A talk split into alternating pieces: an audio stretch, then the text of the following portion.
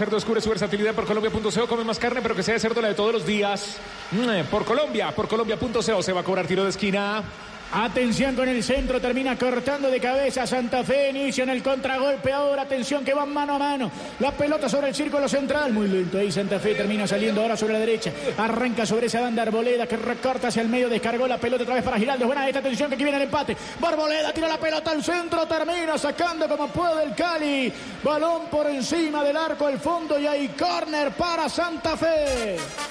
Tiro de esquina, Bancolombia. Lo lindo del fútbol es que transforma vidas. Por eso Bancolombia, el banco oficial de la selección Colombia, apoya las fundaciones de la red Gol y Paz. Tiro de esquina, Bancolombia. Tiro Pero, de esquina, Bancolombia. A mi juicio se equivocó Arboleda, tenía que rematar. Tenía que rematar. Tenía la tenía de todo, frente tenía- y, el, y el arquero estaba cuidando el centro, entonces le estaba prácticamente regalando un palo. Sí, él monta, plantea la pared.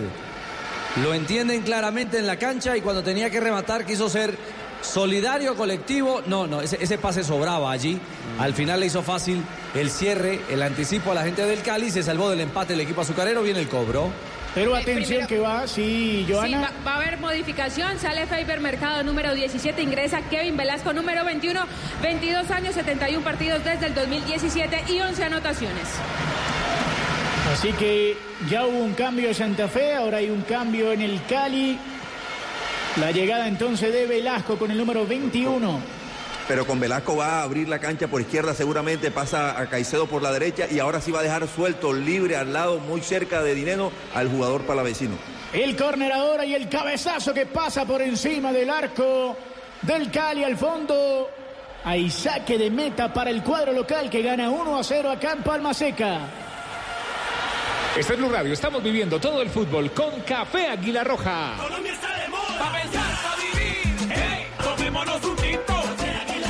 Seamos amigos. Segunda mitad y quiero más, más, más, más carne de cerdo. Descubre su versatilidad por Colombia.co. Come más carne, pero que sea de cerdo. La de todos los días. Marcamos el tiempo, tiempo, tiempo de juego. 69 minutos. Marcador. Gana el Cali 1 a 0, pero atención que va por el segundo. Viene el centro de mercado atrás. Quedó servida la pelota. Termina sacando Santa Fe. Lo recuperaba el cuadro bogotano y arrancaba sobre el costado derecho. Ahora el pelotazo largo arriba. Buscando la aparición de Duque de espaldas al arco. El que la tiene es Perea. Perea que se da media vuelta recién ingresado. La pierde. La recupera el Cali ahora en el fondo.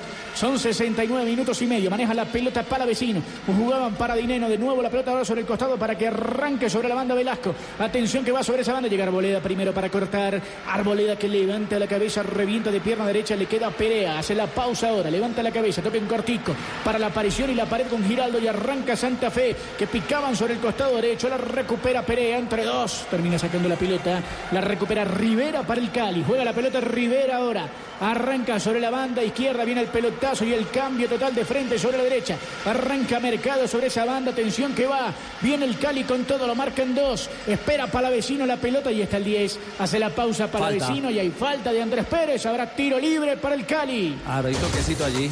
Y opción de media distancia para el Cali. Se va a cobrar minuto 70 de juego Cali 1, Santa Fe 0. Este es Blue Radio, BlueRadio.com.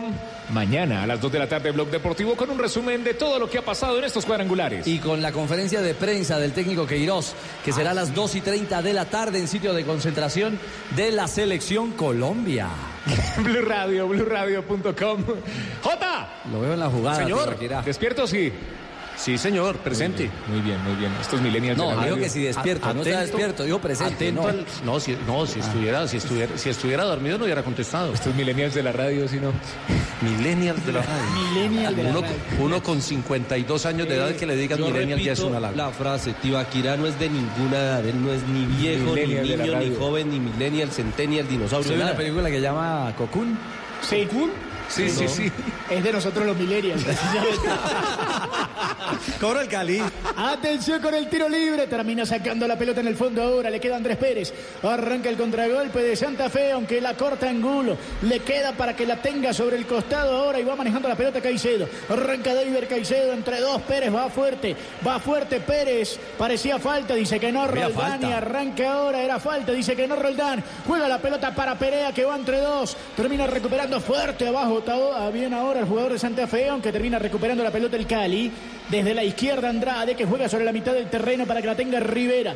Rivera que hace la pausa, va de espaldas, termina tirando el pelotazo largo arriba. El golpe de cabeza ahora de Herrera. La recupera el Cali, la tiran larga sobre el costado, aunque la va a cortar Herrera otra vez. Arranca y pasa a la mitad de la cancha y juega en campo del Cali. Va Santa Fe con toda atención que pica Balanta, viene el disparo de zurda por encima del arco de Gualens al fondo. Y hay saque de meta para el Cali. Segunda mitad quiero más, más, más, más, más. Más carne de cerdo. Descubre su versatilidad en porcolombia.co. Come más carne, pero que sea de cerdo. La de todos los días. Oiga, mire qué cantidad de exjugadores del Deportivo Cali en Santa Fe. Leandro Castellanos, Torijano, Pérez, Pérez, Dani- Daniel Giraldo, Pérez, Duque, Duque, Zambuesa que ya se fue y Perea que entró. O sea, siete. En este momento, siete. Bueno, cambió Zambuesa por. Perea. Pero respetable la lista. Y con ese cambio, el técnico Rivera, creo, busca un hombre de definición y sustituyó a un hombre de generación. Entonces dice, bueno, voy a apostarle más a la presencia de dos delanteros, a ver si tenemos suerte de encontrar una jugada, pero ha perdido fútbol el, el Santa Fe, además pasó a Balanta por izquierda, sacó a Velázquez, que juega siempre por adentro, lo, lo sacó un poquito para la derecha. No sé hasta dónde ese ensayo le, le va a producir resultados, pero bueno, como siempre digo, los técnicos conocen más a sus equipos que nosotros, que lo vemos cada ocho días. Esta es Blue Radio, BlueRadio.com. Relata Octavio Sazo. 73 minutos. Sigue ganando el Cali 1 a 0 acá en Palma Seca. Mucho movimiento alrededor. Mucha expectativa. Sí, sí, sí. Generando movimiento que al menos distrae a esta hora, ¿no? Ese, ese movimiento en función de lo que está pasando sobre el terreno. Cali sigue ganando 1 Óigame, a 0. Joana, Señor, ¿Dinero es cascarrabias? sí, sí, un poquito, un poquito. ¿Verdad, verdad? Se- ¿Tiene se- fama se de calienta cascarrabias? mucho, se calienta mucho. Entonces increpa no solamente a los árbitros, sino también a sus compañeros en ¿Qué camerino. hubiera pasado si le recibe el, el pito a, a Roldán? Upa. Ups. Yo creería que es amonestación. Sí, pero es un acto desafiante también de un De árbitro, Roldán, eso no sí. tiene O ninguna sea, el, presentación. el- el- el primer error es de Roldán. Así como ¿no? criticamos Totalmente. jugadores que, eh, no, no en este caso, Dinero eh, ha reclamado de manera irada en algunos partidos, pero no se compadece que un jugador vaya increpe o agreda a un central o, o- o quiera exe- exe- excederse en la reclamación, pero tampoco un árbitro tiene que tomar esas poses, esos, esos vedetismos. Ahorita estaba de papá de Rosero, le metió un vaciadón. Sí, no. No, no. Muy sobrado. Esto es Blue Radio. Son las 10 de la noche. Lo dije yo, ¿no? Por si algo. 10 de la noche, 7 minutos. Blue Radio, BlueRadio.com. ¿Qué iba a decir, Jota? No, que aquí le anoté que lo dijo y la hora. Pero si Roldán Va Cali. Atención que va el Cali, entró para la vecino, la pelota que sale y hay tiro de esquina para el Cali. Milenia este de la radio. Lo lindo del fútbol es que transforma vidas, por eso Bancolombia, el banco oficial de la selección Colombia, apoya las fundaciones de la red de Gol y Paz. Pero Milenia porque lleva mil años haciendo radio. Blue Radio, 10 de la noche, 7 minutos. Y no aprende, y no aprende. Blue Radio, BlueRadio.com. Vamos, Octavio, con Bancolombia. Atención que vendrá el tiro de esquina entonces. Ya tenemos 30 minutos y vendrá el tiro de esquina en favor del Deportivo Cali desde la izquierda. Lo gana 1 a 0. Va subiendo ahora en la mitad Dani Rosero. Entran todos al área buscando el segundo.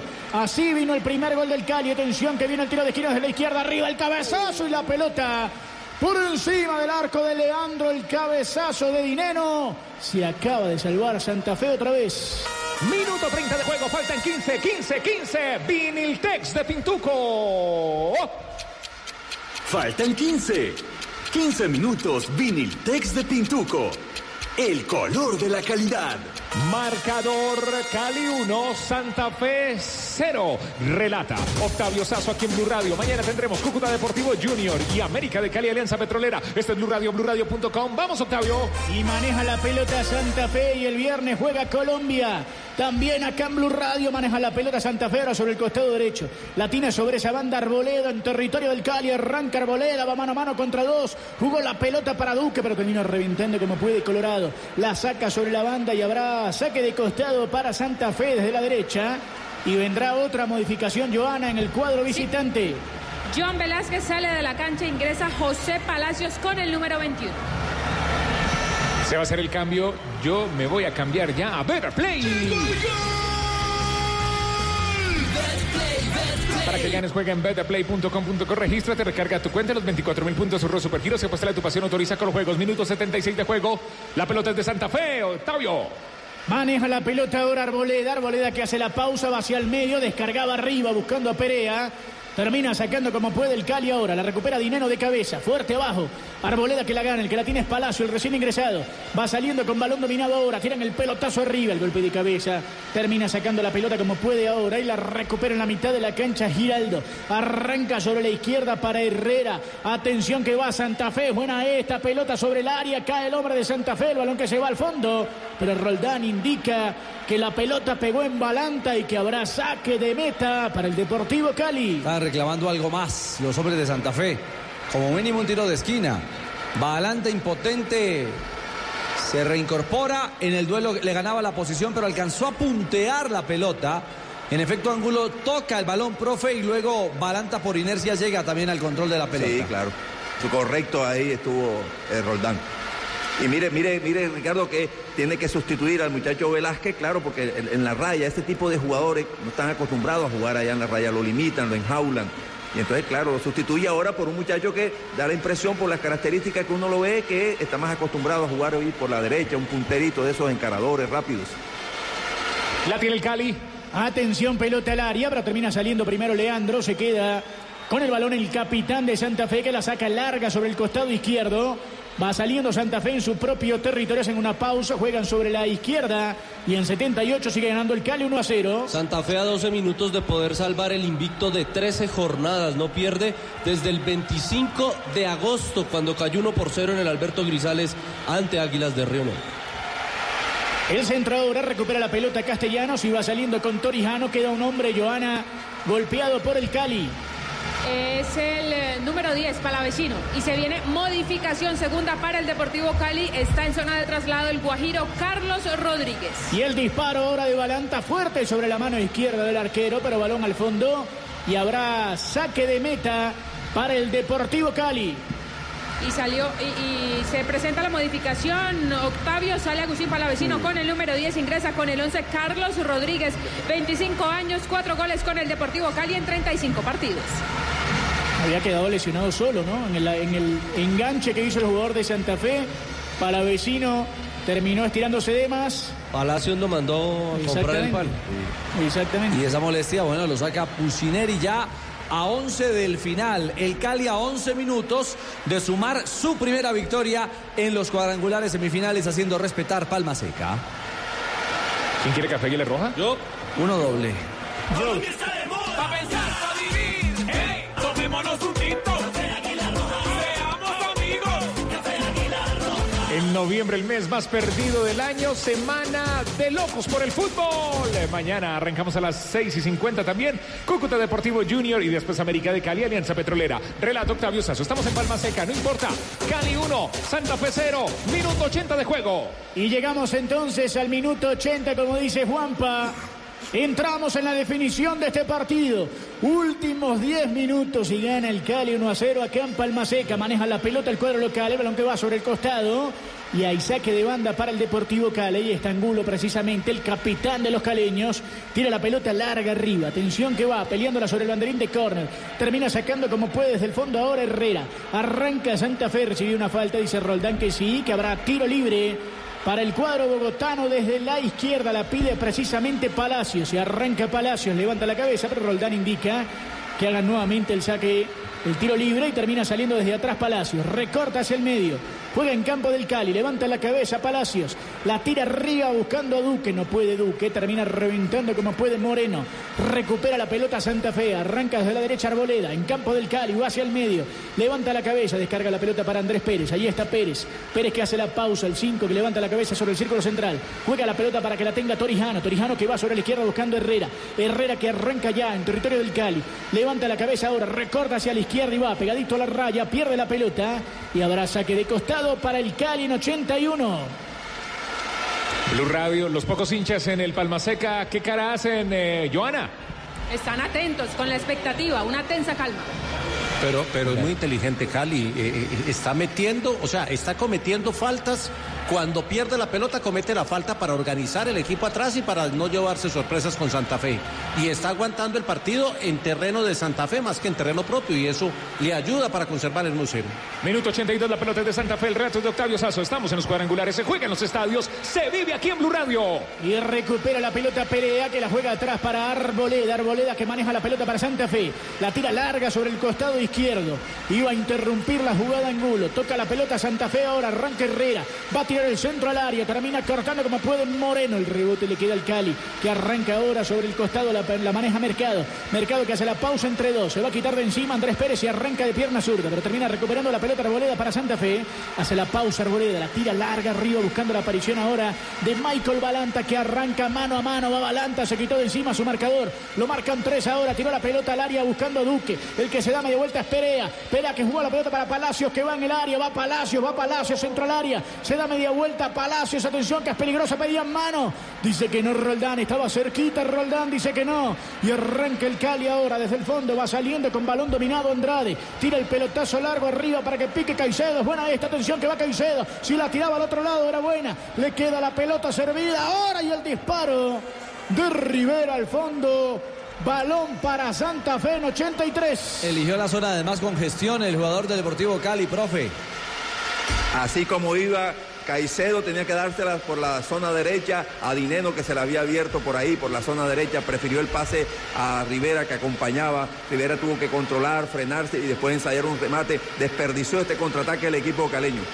Ya viene el gol, ya viene el gol, ya viene el gol. Beta play, beta play, beta play. Para que ganes, juega en betaplay.com.co. Regístrate, recarga tu cuenta a los 24 mil puntos sobre Supergiro. Se apuesta a tu pasión. Autoriza con los juegos Betplay. Se viene el contragolpe. Es el Cali. Y hace la pausa el Cali Velasco, que iba en velocidad, pero volvió atrás. Ahora juega en campo de Santa Fe. Toca la pelota para Rivera, que levanta la cabeza Rivera. Sobre el círculo central lo va marcando Andrés Pérez. Descarga la pelota para que la tenga Mercado, que se da media vuelta y juega sobre su derecha. Ahí espera la pelota Angulo. Angulo, el capitán que recorta hacia el medio, va. Pasa en campo de Santa Fe, recibe la falta. Y dice Roldán que sí, que habrá tiro libre para el Cali en 84 minutos. Es cierto, Jota. Controla la pelota el Cali, no hace daño, pero es poseedor del balón. Pero, pero sabe manejar el resultado porque no está sufriendo en su portería la, premura de Santa Fe y está aguantando el partido en mitad de terreno. Ya se dio cuenta que el reloj está corriendo a su favor y es cuestión de tener la pelota, administrarla y administrar el resultado. Y lo hace bien el Cali. Atención que va el Cali ahora desde la izquierda. Juegan la pelota al medio para Rivera en campo de Santa Fe. Rivera cerquita del área. Eh, juega la pelota ahora para que la tenga sobre el costado y aparezca sobre esa banda Velasco. Buena pelota ahora, va a venir el centro, la pelota que se desvía un hombre de Santa Fe y hay tiro de esquina para el Cali desde la izquierda. Tiro de esquina, Bancolombia. Lo lindo del fútbol es que transforma vidas. Por eso Bancolombia, el banco oficial de la Selección Colombia, apoya las fundaciones de la red Gol y Paz. Los tiros de esquina de mi Selección Colombia este viernes son de Bancolombia. Primero hay cambio, Joa. Así es, sale con el número 34 de la cancha. Se me perdió, Brian. Ah, Perea salió lesionado, el recién Sí. ingresado. Perea, Sí, señor, ¿Sabe? sale Brian Perea, no lo ¿Saben qué jugada, Ricardo? Hay un balón que le dan así, él hace una diagonal, y queda de espaldas al arco e intenta hacer un taquito. Pero lo hizo con tanta fuerza y lo hizo mal además que eh, se le se me parece, el posterior. Poco juega y cuando juega Saca a Zambuesa, mete a Coco que hace rato no jugaba. Tiene una suerte también ese muchacho. Fijaron. El empresario de Perea tiene. Bueno, en fin, ingresa Federico Anselmo con el número 9. Joana, no estamos en Argentina, ojo. Joana Moyo. Esta es Blue Radio. Joana Moyo. Esta, esta es Blue Radio. Son las 10. Se le salió la- a la mamá del gol el. La mamá del gol se le salió el mollo. Se le salió el mollo. Esto es Blue Radio. Son las 10 de la noche, 18 minutos. Se juega en Palma Seca. ¡Ay, Harold, Harold, Harold! Está perdiendo Cali 1, Santa Fe 0, minuto 85 de juego. Sazo. Estamos llegando ya al minuto 86. Maneja la pelota Leandro Castellanos. Juega la pelota para que la tenga Torijano. Torijano que levanta la cabeza y arranca Santa Fe desde el fondo. Cali que espera sobre su campo. Pasa a la mitad de la cancha Santa Fe. Largo pelotazo ahora de Torijano sobre la izquierda. El que corta la pelota es Angulo de cabeza, pero le queda el balón nuevamente al cuadro santafereño. Balón sobre el costado y habrá saque de banda para el equipo bogotano que vendrá desde la izquierda. El que la tiene es Herrera. Herrera que juega rápido ahora. Para Palacios que va. Va Palacios entre tres. Angulo que pone la pierna. Dice que no Roldán y arranca el contragolpe del Cali. La tiene precisamente el capitán. Angulo que levanta la cabeza y arranca. Tira un pelotazo buscando la aparición ahora de Mercado. Mercado que la juega sobre la derecha para que la tenga precisamente sobre esa banda Rodríguez. Rodríguez que va, la tira arriba buscando a Dinero. Dinero que pica. El balón que se va desviado y la va a recuperar Arboleda para Santa Fe 87. Gana Cali 1 a 0 en Palmaseca. ¿Qué le viene a Cali en la tercera fecha de cuadrangulares? El domingo nada más y nada menos que el clásico ante América en el Pascual. Será a las 4 y 30 de la tarde. Y a Independiente Santa Fe que está perdiendo invicto de 13 fechas. Dos horas antes del clásico Vallecaucano recibirán el Campín Alianza Petrolera. 87 minutos, largo pelotazo, golpea de cabeza primero Moreno. Queda la pelota para que arranque en el fondo mercado. Levanta la cabeza ahora, el pelotazo largo desde la izquierda, largo ahí, pica Arboleda. El balón que se va lentamente y abraza que de costado para Santa Fe. Son 87 minutos y medio. Sigue ganando el Cali 1 a 0 con el gol de Dani Rosero. Este es Blue Radio, Blue Radio.com, la pelota es de Santa Fe, pero aquí el café es de Café Aguilar Roja. Pa' pensar, pa' vivir. Tomémonos un Minuto 87, Octavio, vamos. Va manejando la pelota el Cali sobre el círculo central en su propio territorio. Tiene la pelota para manejarla Colorado. Levanta la cabeza. Va saliendo ahora sobre la derecha para que arranque Angulo. El capitán que hace la pausa y la juega. La tira larga buscando a Dineno. Dineno que pica de espaldas al arco. Lo marcan dos. Vuelve a tirar la pelota para Angulo, pero la tiene ahora Colorado. Colorado que levanta la cabeza. Descarga la pelota de taco. Le queda servida Mercado. Termina sacando como puede Santa Fe. Arranca ahora el contragolpe. Se da media vuelta. Balanta. Le agarra por la camiseta el jugador marcado con la camiseta número 21 Velasco y hay falta y hay tiro libre para Santa Fe en su propio territorio. Una falta táctica ahí, evitando la salida en velocidad y contraataque de Independiente Santa Fe. Sobre 89 minutos. Le queda un minuto más la adición al juego. Va Santa Fe, intenta romper, pero el Cali es seguro. Anticipa, hace doblajes. Respalda su bloque defensivo y mantiene, defiende este 1 a 0. Va Hernández, juega la pelota para Herrera, viene el centro pasado, picaba.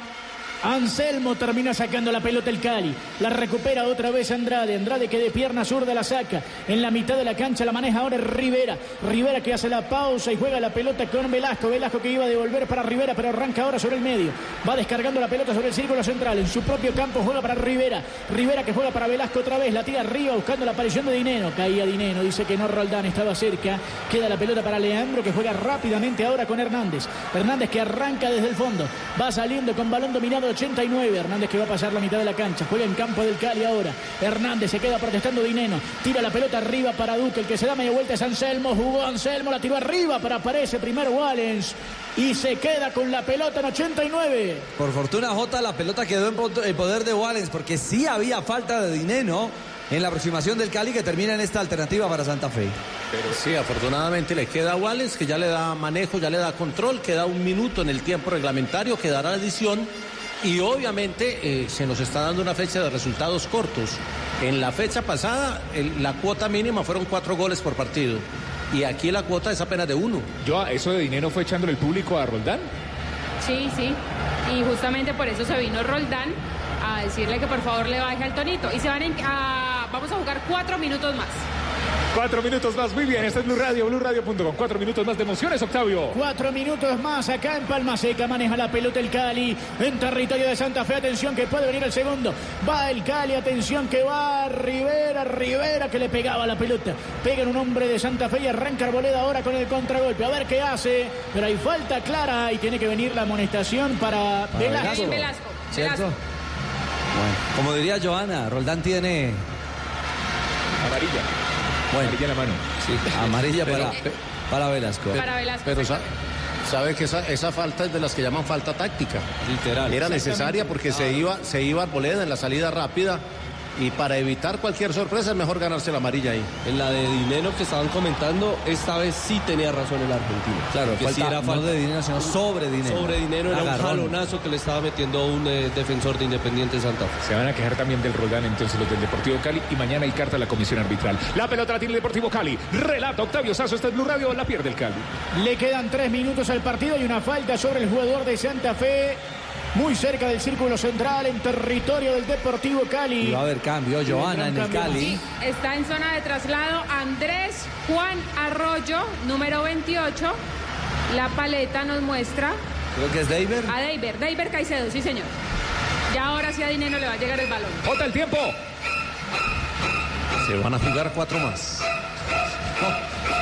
No, 90 más uno y, y Se faltan van a jugar cuatro más. ¡Qué miedo esa Pero ya se jugó uno y ya se están jugando dos. O sea, se van a jugar dos que Jota, quedan Jota de los Hitchcock cuatro de la radio. Muy bien, este es Blue Radio Cali 1, Santa aprendiendo, Fe estoy aprendiendo. 0. Palacios, Palacios invitó, bueno, se llevó a David al costado amigos, ¿no? y David le, le iba a meter el agarrón para llevárselo también para el camerino.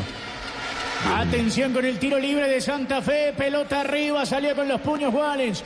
Salvó al Cali, inicia el contragolpe ahora el equipo verde. A falta de dos minutos, la pelota para Dineno. Dineno que va mano a mano, pero bien salió desde el fondo ahora Torijano. Recupera la pelota el Cali, de un lado y el otro la pelota. El balón largo sobre la izquierda, venía adelantado el hombre del Cali, la deja correr y habrá saque de costado y queda Está el arquero del Está Cali golpeado. lesionado. Exactamente, está Wallens en este momento tendido en el campo. Ingresa el médico Gustavo Portela a atender al jugador del conjunto azucarero. Joana es de frases, hay que leerla entre líneas. Se fue David y dijo, ahora sí le va a llegar la pelota a Dineno. Si no fuese la mamá, sería la poeta del gol. Bueno. Por, digamos, su capacidad es que- de... es Pero, pero en, la- en verdad en el trámite del partido sí se ha visto por momentos a un Dineno incómodo reclamándole permanentemente a, a David. Pero es que Joana va a los entrenamientos del Deportivo Cali. Es que Pero, en un, en un- pasar. Pero suele pasar de las características. Hola, profe, pensé que se había ido. ¿Qué más, Castel? ¿Cómo está? Habló, nos dejó aquí solos. Habla desde el gol de Estaba, estaba analizando las jugadas del profe. Sí, no, profe, es que, es que suele pasar. Las características, no digo que son incompatibles, sino que el Dinero le encanta que le entreguen todos los balones a él porque él quiere ser el goleador, él quiere que todos los balones le lleguen a él para anotar. Y a Caicedo le encanta, está enamoradísimo del balón, de la gambeta, de, de la mague. Y entonces, entre una cosa y otra, ahí puede haber alguna discrepancia futbolística, entiendo, pero, pero yo no creo que pase a, a- más. Mire, los goleadores en todos los equipos y durante todo el tiempo del fútbol ha ocurrido así. Quiere que todos los balones se la centren a ellos, que se la den a ellos para que ellos anotar el gol. Ahí se paró el arquero como si nada del Deportivo Cali. Está en Blue Radio. ¡Vamos, Octavio! Se está acabando el partido, quedan 20 segundos. La pelota que va a salir sobre la última línea. Iba a ser tiro de esquina y terminó sacando bien la pelota el defensor del Cali para saque de costado. Es la última del partido. Un minuto repone más. un minuto más. Sí, señora. Reposición sobre la reposición, eh, maestro JJ. Ahora saque de costado, ya lo hace Arboleda, pelota arriba al área, saltaba también ahora. Andrés Pérez termina sacando la pelota como puede desde el fondo. Le queda otra vez a Pérez que la tira al área y termina la pelota en las manos del arquero Wallens a falta de 40 segundos para que se acabe el partido. Acá en Palma Seca le quedan 30 al partido. Wallens que levanta la pelota de pierna derecha, largo balón arriba. El pelotazo buscando a Dinano que la bajaba con el pecho, la recupera Arboleda. Arranca Arboleda ahora para Santa Fe en territorio del Cali. Tira el pelotazo largo, cortaba la pelota ahora en el fondo Moreno y Rosero. Rosero la tiran larga buscando a Dineno que pica a ver. Va Dineno ahora mano a mano con el defensor Torijano. Va Dineno, se metió al área. Torijano que puso el cuerpo está derrotado ya de cansancio Dineno. Ganó la pelota Leandro. Se va a acabar el partido, señores. Roldán indica que acá en Palma Seca consigue la victoria el Deportivo Cali. Gana sus primeros tres puntos el verde y le gana 1 a 0 a Santa Fe con el gol de Dani Rosero. Cali consigue su primera victoria de las semifinales del fútbol colombiano. Muy bien, el relato es de Octavio Sazo en los cuadrangulares. Esta es Blue Radio. Se juegan los estadios, se vive en eh, Blue Radio. Son las 10 de la noche, 28 minutos. Una jornada más de cuadrangulares, Richie. Una jornada de cuadrangulares que deja qué resultado, Sebastián. Ha dejado los siguientes resultados, dos partidos, idéntico marcador y a favor de los locales. Tolima sobre Atlético Nacional 1 por 0 y Deportivo Cali 1 por 0 sobre Independiente Santa Fe. Mañana 7 de la noche a través de Blue Radio Cúcuta Junior y a las 8 y 30 en el Pascual América ante Alianza Petrolera. Profe, nos oímos mañana. Sí, será un gusto como siempre, Ricardo. Muy buenas noches para todos. Victoria del Deportivo Cali. J se aprieta ese cuadrangular. Se aprietan los cuadrangulares, saca ventaja, saca aire el Tolima, es la conclusión de hoy. Pero este otro cuadrangular está parejo. Esperemos el partido de mañana para ver cómo queda la matemática. Deportes Tolima, líder del cuadrangular A con seis puntos. Segundo Atlético Nacional con tres. Cúcuta Junior no suman puntos por el momento. En el B, Alianza Petrolera, tres puntos diferencia de más uno. Deportivo Cali, tres puntos y diferencia sin diferencia, está en cero, pero marcó tres goles y, e Independiente Santa Fe tercero con tres puntos, pero tan solo eh, marcó dos y por eso el Cali le gana la posición. América de Cali no suma aún, pero tiene un partido menos. Si gana el América, todos quedarán con tres unidades. Exactamente, sí, si defiende la localidad en el Pascual, mañana. Allá estará Joana. Joana, chao. Chao, chao, Richie. Mañana la esperamos en el Pascual. Por supuesto que sí. Bueno. Y en blog. Y en Cambia. Blog Deportivo, y en el Vive Cali, y en los Voces y Sonidos. Sí, señora. Cambia el cholao de Palma Seca por. ¿Qué? ¿El choricito? Por el cholao, el cholao, no, el- la lulada, La que lulada. venden ahí al lado La, del, la del lunada en las piscinas. Claro, Exactamente. Claro, claro, claro que sí. Muy bueno, bien. don Juanpa, Nos vamos. Eh, JJ, el tiempo. No, ya no. Ah, bueno, muy bien. Diga, el tiempo, las 10 de la noche y 30 minutos. JJ Hitchcock. Muy bien. Señoras y señores, oyentes de Blue Radio. Chao, chao. El relato de Octavio Sazo, el Pet Garzón, pura emoción. El viernes juega nuestra selección Colombia, el profe Castel, JJ Osorio, Sebastián Vargas, Fabito Poveda, Ricardo Rego. La dirección es de Javier Hernández Bonet. Yo soy Juan Pablo Tibaquira Celis. Me encuentran en Instagram como arroba JP Tibaquira. Chao, se cuidan. Feliz noche. ¿Qué tenía afán de irse? Ah, perdón, perdón, perdón. Me acordé de otras cosas. Chao. BlueRadio.com. Ya viene bla, bla, blue. Bla, bla, blue. No hay voces y sonidos. Vamos de una con Mauricio y todo su equipo. Bla, bla, blue. Hasta las 3 de la mañana. ¿No sabían? Ah, bueno, les- ahora es hasta las 3. Esto es Blue Radio, BlueRadio.com. Chao, se cuidan. Feliz noche. Dios los bendiga siempre. Extremo, extremo, extremo, extremo, extremo. Ritmo. You like that space?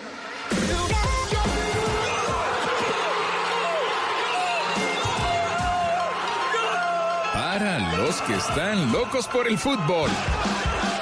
Radio trae este miércoles desde las 6 y 50 de la tarde Tolima Nacional, Cali Santa Fe y el jueves Cúcuta Junior, América Alianza. El viernes Colombia Perú. ¡Viva Colombia! Blue Radio para los locos por el fútbol. Blue Radio, la nueva alternativa.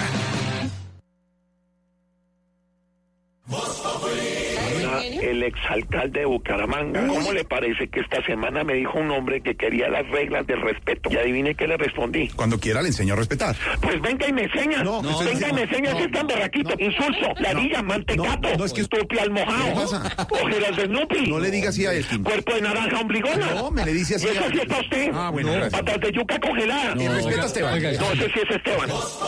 Afortunadamente en la reunión del presidente con las centrales obreras no hubo avances. Con la protesta social negociar. El gobierno dice no hay nada por qué protestar. Pero mire lo que está pasando, es que el gobierno es cierto que no ha presentado esas reformas, pero su partido habla de esas reformas todo el tiempo. Entonces el gobierno está quedando con el paro y sin las reformas. Pero importante que la gente no se deje manosear de lado y lado. No se deje meter en eso, señor oyente. Hay marcha, hay posibilidad, hay derecho a marchar y a protestar. Pero, hombre, por favor, sin polarizar.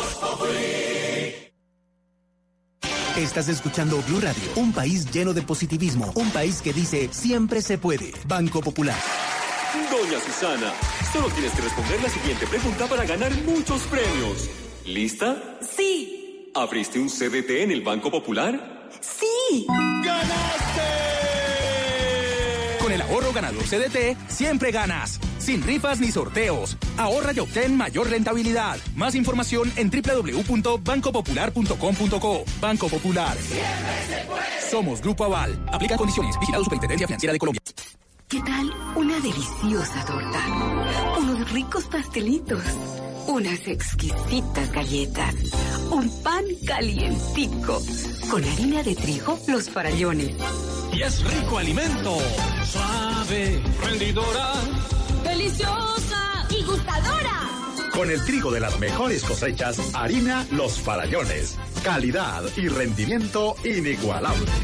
Trabajamos pensando en usted. Una casa es como una planta. Requiere de la iniciativa de alguien que quiere darle vida. Necesita soporte. Requiere de tu ayuda. Al donar, haces parte de los que cambiamos la vida de los campesinos. Con tu apoyo, mejoraremos sus condiciones de vida con una vivienda. Únete al banquete del millón este 21 de noviembre. Mayor información, www.minutodedios.org. Apoya Caracol Televisión y Blue Radio. Hoy en Blue Radio. Hola amigos de Blue Radio, soy Juan Pablo Urrego, actor de la película Amigo de Nadie, que tuve el placer de protagonizar al lado de Catalina García, vocalista de Messier Periné, también al lado de Patricia Tamayo, dirigidos por Luis Alberto Restrepo. Esta noche después del partido los espero para que nos empeliculemos en Bla Bla Blue. Bla bla blue. Conversaciones para gente despierta. De lunes a jueves desde las 10 de la noche por Blue Radio y bluradio.com. La nueva alternativa.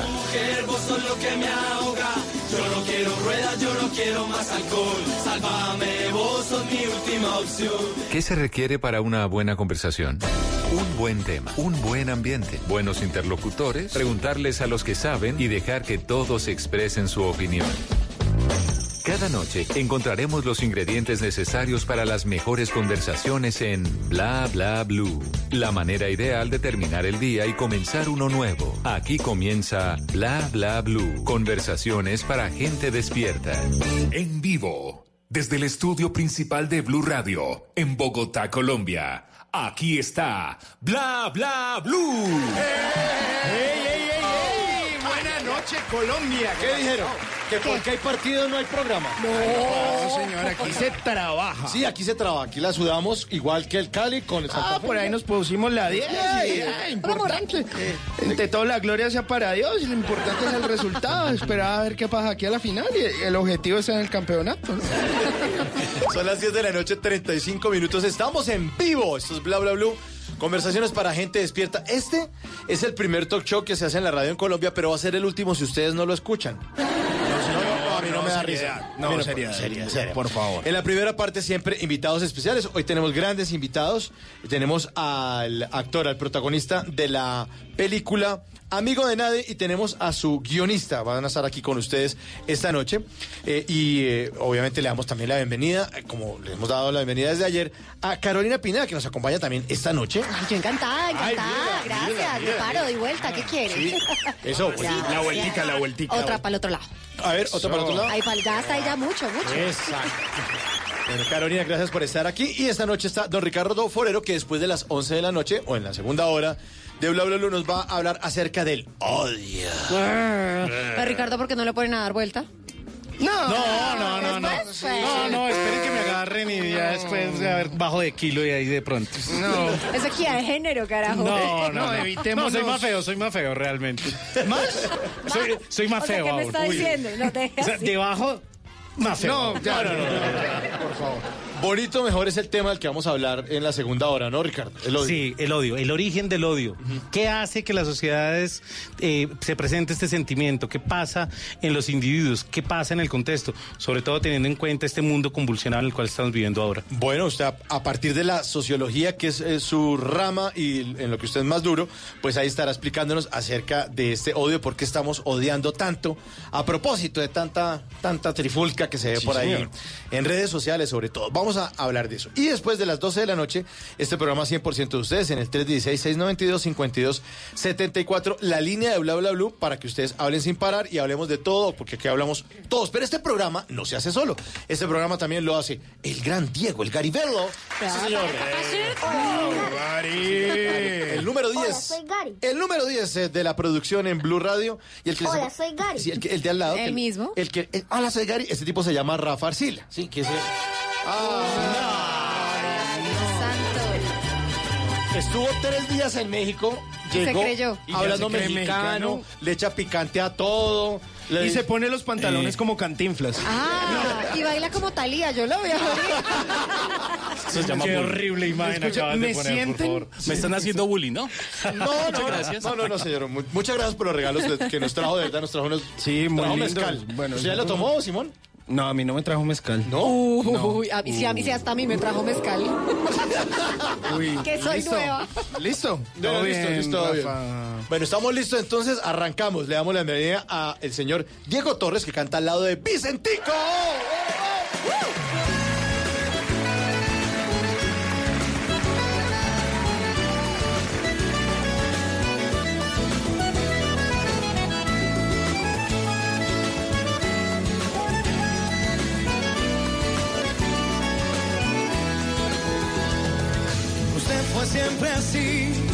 tan temperamental.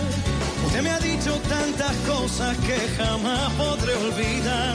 Usted me hizo a mí pensar, aunque sea tarde ya lo sé, Le agradezco que haya sido todo lo que fue, porque usted me hizo enfrentar con lo peor de mí y en mi lado más oscuro me descubrí.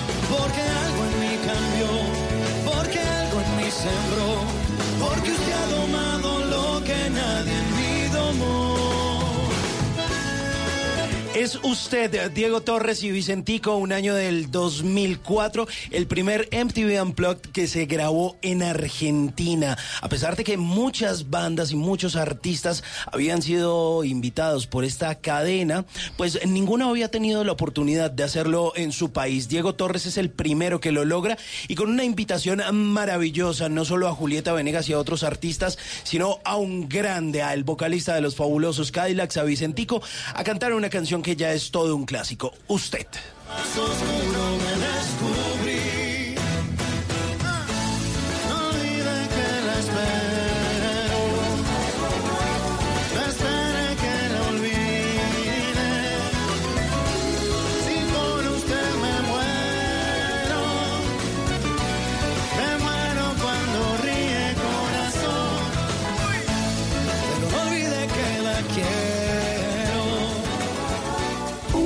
Bla bla blue. Conversaciones para gente despierta. Vos me estás hablando de problemas monos. Vos.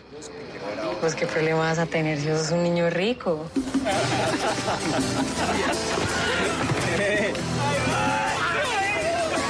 Ella maldicó mi nombre pobre. Ella Hace falta no lo algodoncito. No es ningún chiste.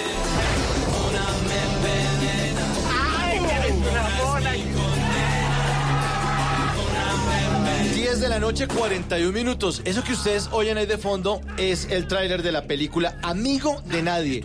Una superproducción, una historia increíble que la, tu- tuve la oportunidad de verla el fin de semana. Está de estreno en Colombia y queríamos presentársela a todos los oyentes de Bla Bla Blue. Y esta noche nos acompaña Juan José Gaviria, que es el au- autor del libro original de esta historia. El libro se llama Para matar a un amigo, lo escribió al lado de Simón Ospina Vélez. Juan José, buenas noches y bienvenido a Bla Bla Blue. Buenas noches y gracias por la invitación. Esta es una historia demasiado fuerte, demasiado fuerte, dura. Sí, pues es una historia que es dura porque nos habla justamente de, de nuestras de nuestra sociedad, de nuestra ci- de mi ciudad en particular, de Medellín y de un momento específico en el que tal vez los valores eh, los intereses, la forma de ver la vida se trastocó de una manera abrumadora. Se volvió normal el muerto en Medellín. Bueno, en muchos lugares de, de- de- de Colombia, no normal. Y se trata de eso, de, de- de muchas muertes. No vamos a hacerles spoilers a los oyentes, eh, spoiler no, pero se trata un poco de eso, de la muerte y normal. Mata- y- y es que además lo más curioso del tema es que, claro, cuando usted a veces une la palabra muerte, Medellín, narcotráfico, un poco de cosas que sucedían allá, usted piensa en la era de Pablo Escobar. Pero es que esta historia está situada un tiempo después. O sea, son como los rezagos y esa, podría decirlo, esa maldita herencia del narcotráfico, de esta narcocultura. Exacto, esta es una historia que eh, no habla de narcotráfico, no tiene, digamos, una trama ligada a ese mundo. Eh, por supuesto, sí hay una trama social. Ahí hay unas pinceladas. Exacto, hay una trama social que muestra este telón de fondo, que es el que produce justamente esos fenómenos en las decisiones individuales también de los personajes. Pero Juan José, la historia se basa en una historia real.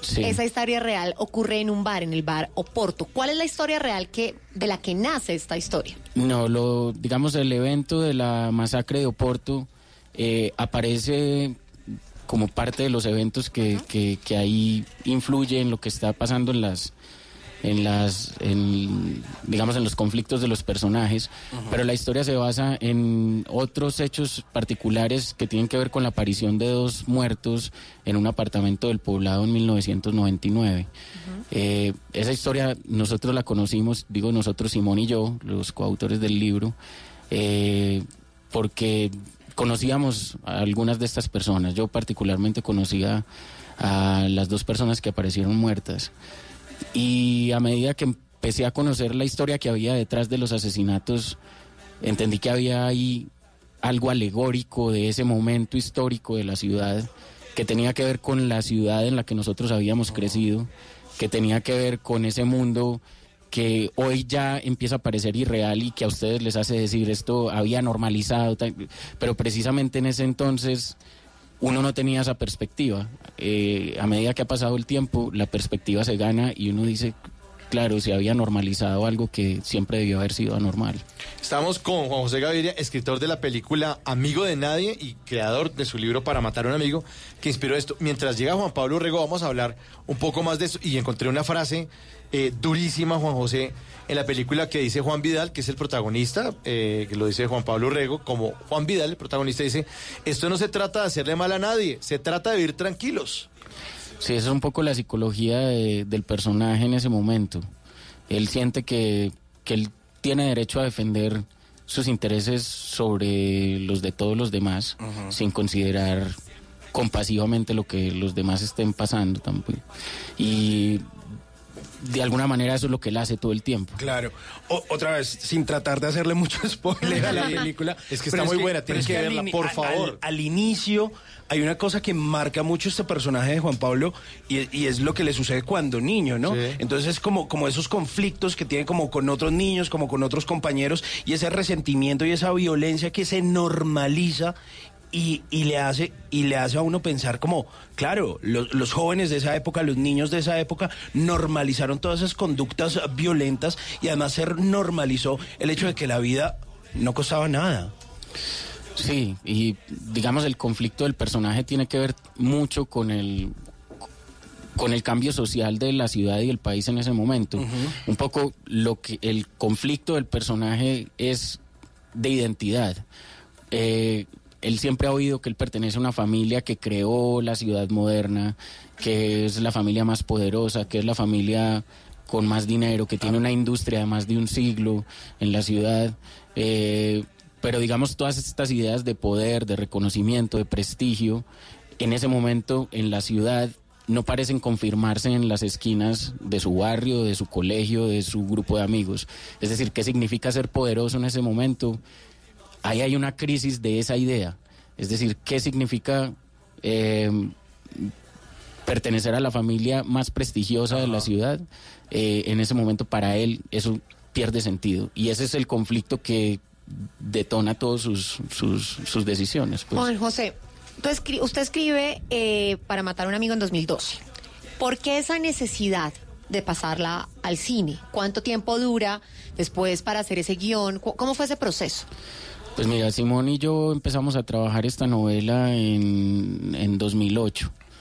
Eh, después de publicarla en 2012, más o menos unos seis meses, un año después, no me acuerdo muy bien, eh, Peto Restrepo me buscó. El director. El director. Es Alberto Restrepo. Exacto. Y me propuso que él quería intentar eh, ofrecer la, la, la historia para una adaptación de televisión.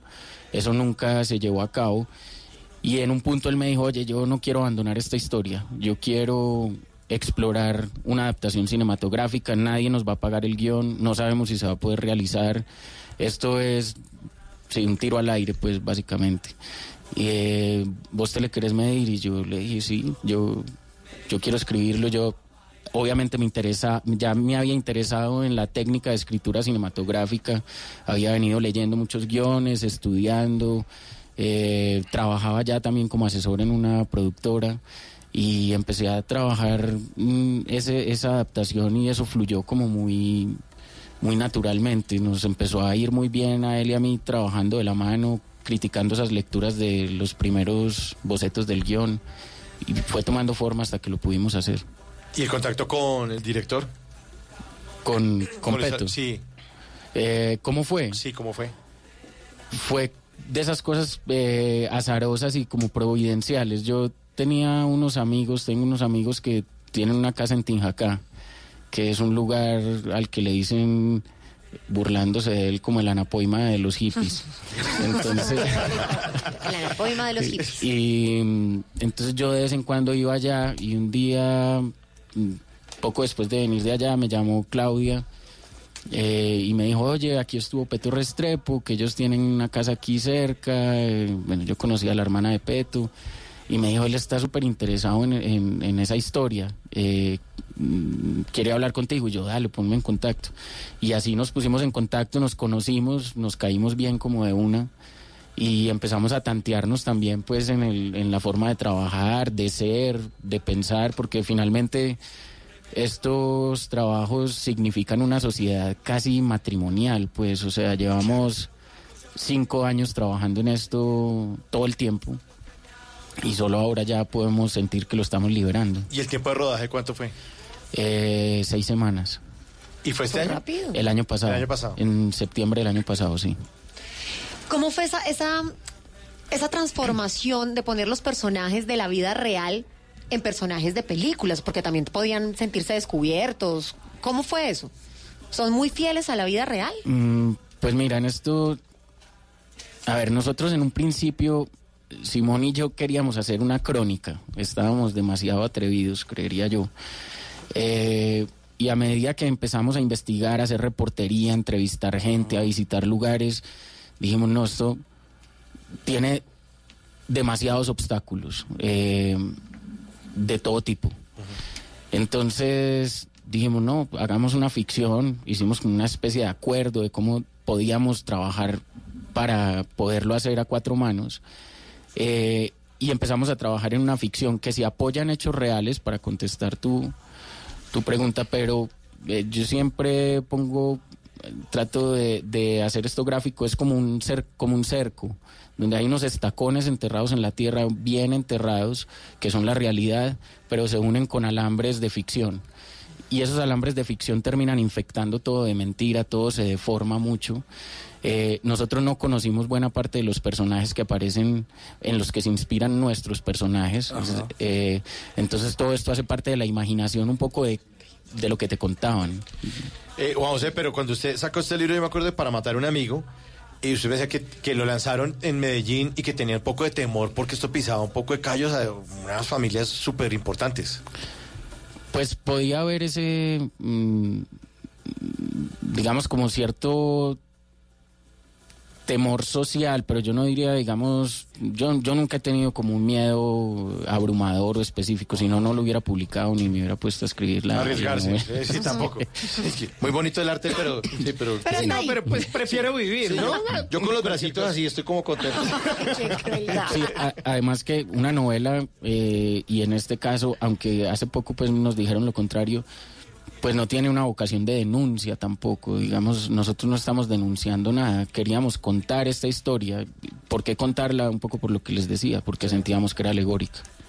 Durísima esta historia. Esta es la banda sonora de la película Amigo de Nadie. La canción se llama El Pobre y lo tocó una banda de rock de Medellín que se llama Bajo Tierra. El Pobre. mi nombre por ser un amante, un amante pobre. Ella maldijo mi nombre por ser un perro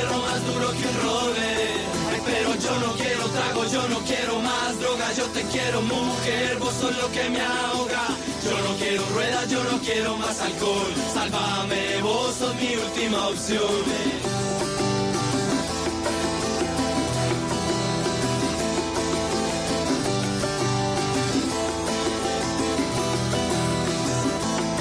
Dice que siempre consigo dinero para drogas, alcohol y pa'l puteadero.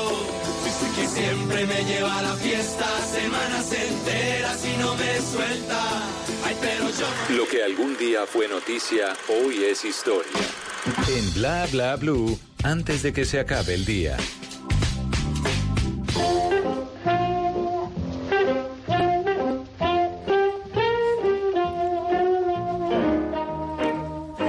Antes de que se acabe el día, vale la pena recordar que un día como hoy, pero del año 1985, ocurrió la tragedia de Armero.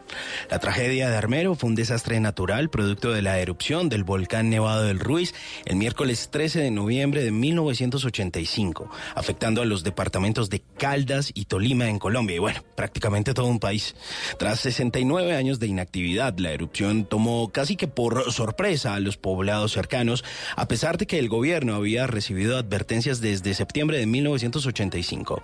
Los flujos emitidos por el cráter del volcán fundieron cerca del 10% del glaciar de la montaña, enviando flujos de lodo, tierra y escombros que descendieron por las laderas del Nevado a 60 kilómetros por hora.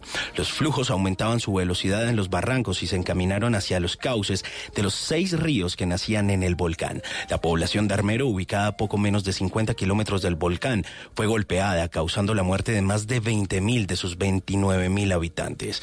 Las víctimas en otros pueblos, particularmente en los municipios de Chinchiná y Villa María Caldas, aumentaron la cifra de muertos a 23 mil. Alrededor del mundo se publicaron tomas de video y fotografías de Omaira Sánchez, la cara de esta tragedia, una adolescente víctima de este innombrable y triste hecho que estuvo atrapada durante tres días hasta que finalmente falleció. Los esfuerzos de rescate fueron obstaculizados por el lodo que hacía casi imposible el moverse sin quedar atrapado para el momento en que los rescatistas alcanzaron Armero, 12 horas después de la erupción, muchas de las víctimas con heridas graves ya habían muerto. Antes de que se acabe el día, qué bueno sería que aprendiéramos siempre a prevenir en vez de lamentar. Pasen la tumba de estas miles de víctimas. La lluvia de ceniza se extendía por la región, pero nunca se recomendó a la población que evacuara la zona. Anoche empezó a caer ceniza como desde las 5 de la tarde, 5 y media. Y entonces la emisora dijo que nos calmaron, que no eran Nunca te irás a la cama sin aprender algo nuevo. Bla bla blue.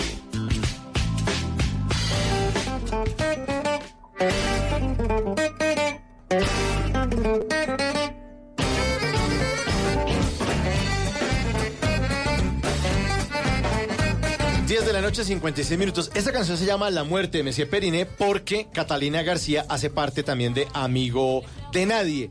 La película que estamos, de la que estamos hablando esta noche aquí en Bla Bla Blue. Les habíamos prometido que Juan Pablo Urrega, Urrego iba a estar acá, el protagonista de la película, que hace el papel de Julián Vidal, pero nos confirman, o noticia de última hora. por el interno. Eh, Se estrelló. Ay, no, sí, sí, calla. sí. Lo tenemos aquí en la línea. Juan Pablo, buenas noches, bienvenido a Bla Bla Blue. ¿Cómo estás? Muchas gracias. No, ofrezco disculpas, pero no pude llegar. Estaba en otra entrevista y no pude llegar, lo siento mucho. ¿Pero se estrelló o no? Sí, acabamos de tener un accidente. Iba para allá y, y acabamos de tener un accidente en el carro que íbamos. Atropelló una moto, hermano. Póngame cortinilla de última hora. Gracias. Eh, Juan, Pa- eh, Juan Pablo, voy a hablar como Jorge Alfredo Vargas. Juan Pablo, a esta hora, ¿qué está sucediendo? ¿Qué está sucediendo? Un accidente en la calle 72 con carrera segunda, eh, con carrera 12. 12, una moto, una moto. Eh, pero el chico está bien, está vivo, que es lo más importante. Eh, us- ¿Ustedes iban en un vehículo? no- ¿Nos confirma la placa? No, mentiras, no. Eh, Juan Pablo, buenas noches. Eh, bueno, ya sabemos que está enredado ahí. Estamos hablando de esta gran película, además invitando a los oyentes de Bla Bla Blue para que no se la pierdan. Está increíble. Amigo de nadie, qué buen papel que le tocó hacer ahí. Muchas gracias, sí, es una gran película, eh, ha tenido muy buenas críticas y la invitación es para que todo el mundo vaya y vea Amigo de Nadie lo más pronto posible antes de que salga de cartelera. ¿Cómo fue actuar con Catalina García? Buenísimo, la experiencia fue tremenda con ella desde los ensayos. Yo le, eh, cuando ella entró al proyecto, yo ya estaba elegido eh, para el personaje, entonces a mí me tocó hacerle el primer casting y el proceso fue maravilloso ver eh, cómo ella empezaba como a, a ganar confianza, pero desde el primer momento ya estuvo muy dispuesta a escuchar al director, a los otros actores y a ensayar las veces que fuera necesario para para sacar la escena de la, mejor manera. Entonces fue tremendo. Yo creo que el resultado es maravilloso y la gente se está llevando una sorpresa muy grande con ella. Sin duda, porque ella pues no había tenido como esa experiencia actoral más allá de esos videos musicales y de ese performance maravilloso que hace junto a Messier Periné. Pero es muy difícil cuando usted, digamos, ha construido su carrera como actor, eh, digamos, trabajar con una persona que de pronto no tiene como tanta experiencia en eso y no quiero decir que lo haya hecho mal porque lo hace perfecto y de hecho eh, confieso que lo envidio en algunas escenas. Ay. Pero yo también, yo Lle- Llévela al cine, llévela a ver amigo de nadie. Me encantaría. pero, pero, pero ¿cómo es esa experiencia con, pues, con, con una persona que está trabajando en, en- en lo suyo, en lo cual usted tiene un gran bagaje y la otra persona, pues no tanto, hay que decirlo. No, pues eh, eso también depende, depende con la persona que te encuentres a trabajar. Eh, eh, me ha tocado trabajar con personas que no son actores o no son actrices, que digamos que no tienen mucho talento o no, no, se, no se desarrollan muy bien, pero con Catalina fue una sorpresa porque ella desde el principio entendió muy bien el lenguaje de la película, de lo que quería Luis Alberto, el director, y entendió muy rápido eh, este tema de la actuación. De hecho, ella nos confesó que cuando ella era pequeña ella quería ser actriz y, y- hizo un casting adolescente, un poco más grande, y le frustraron como ese sueño. Entonces que ella a partir de ese momento decidió no actuar y desarrolló su carrera musical. Y se notó porque ella lo, lo hizo muy bien desde el principio. Y, y como te digo, estuvo muy dispuesta a, a cambiar lo que, lo que tenía que cambiar en las escenas. A las escenas a las que tú te refieres, me imagino que son escenas muy fuertes, Uy, que ella es la primera vez que se enfrentaba a eso.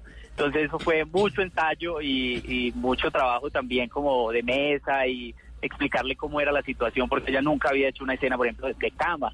O, o hay una escena muy fuerte que pues, es de cama, que termina como en una medio violación. Sí, que eh, Carla le dice a usted pasito. ¿Y usted qué pasito? dice? Pasito de nada, a mí no me vuelvo a hablar de Gemán. No lo conozco. Exacto, sí, pero no, ella fue tremenda. Yo le dije en un momento, te faltaba actuar. Ella es una artista completa, le faltaba Sí, actuar total. porque pues, su carrera musical eh, está volando y ahora como actriz es una gran sorpresa. Tanto para, yo creo que para ella también fue una sorpresa que ella dijera, uy, lo puedo hacer muy bien. Y lo hace muy bien. Pues Juan Pablo, nos queda viendo la visita aquí a Bla Bla Blue. Por favor, por favor. Ya quemó el cartucho vez- de me estrellé. No, no va a morir una tía ni Ay, nada de eso. Aquí lo estamos esperando. El perro, el perro me mordió la tarea. Se me comió el guion. Se me comió el guion y El guion. no pude. Bueno, Juan No, Pablo. no, no, les, les prometo que ahí voy a estar con ustedes la próxima vez. Bueno, muy bien, muy bien. que conste quedó grabado. Y Juan Pablo Rego, muchísimas gracias. Eh, y lo seguimos esperando aquí en Bla Bla, Bla, el protagonista, amigo de nadie, una gran película al lado de Catalina García de Messier Periné. Patricia Tamayo hace el papel de la mamá. Eh, está Ernesto Benjumea. Germán está Jaramillo. Germán Jaramillo que hace el papel del abuelo. Está John Alex Toro, además, me sorprendió también. Gran papel. No, una maravilla de película. Y Juan José, felicitaciones y toca ir a ver la película. Muchas gracias y ojalá nos acompañen en las salas. Bueno, eso, esa es la invitación para todos nuestros oyentes. No se pierdan. Amigo de nadie que tiene esta belleza de banda sonora, El Pobre Bajo Tierra. Muchas gracias, Juan José.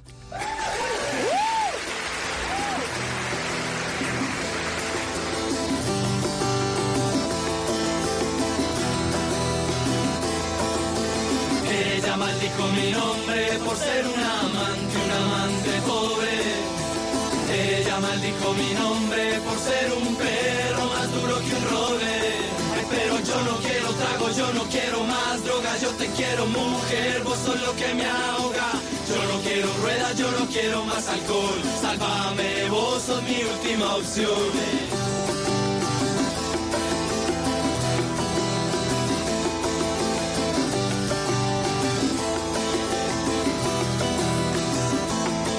Dice que siempre consigo dinero para drogas, alcohol y pa'l puteadero. Dice que siempre me lleva a la fiesta semanas enteras y no me suelta. Ay, pero yo no quiero trago, yo no quiero más droga, yo te quiero mujer, vos sos lo que me ahoga. Yo no quiero ruedas, yo no quiero más alcohol. Sálvame, vos sos mi última opción.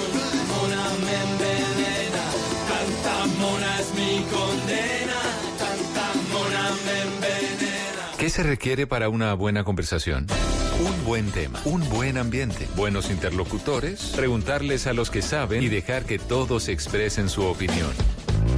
Cada noche encontraremos los ingredientes necesarios para las mejores conversaciones en Bla Bla Blue. La manera ideal de terminar el día y comenzar uno nuevo. Bla Bla Blue. Conversaciones para gente despierta. De lunes a jueves desde las 10 de la noche. Blue Radio crece. Blue Radio y bluradio.com. La nueva alternativa. Voces y sonidos de Colombia y el mundo en Blue Radio y bluradio.com, porque la verdad es de todos. 11 de la noche y tres minutos, tiempo para las noticias aquí en Blue Radio. Soy Carlos Anabria, gracias por estar con nosotros. Mucha atención, iniciamos en Bolivia, donde hace algunos minutos esta noche la policía en la ciudad de Santa Cruz de la Sierra anunció la detención de un herido en las protestas. Es un hombre de nacionalidad argentina identificado como Facundo Morales Schoenfeld y quien según el cotejo de las autoridades a través de las redes sociales sería alias Comandante Camilo, integrante de las FARC. Recordarán ustedes el llamado argentino de las FARC. Alias Camilo está en estado de coma en un hospital de la ciudad de Santa Cruz de la Sierra, en el oriente boliviano, y según la versión policial, este hombre resultó herido en medio de enfrentamientos en la localidad de Montero y en el que murieron además dos integrantes de grupos cívicos.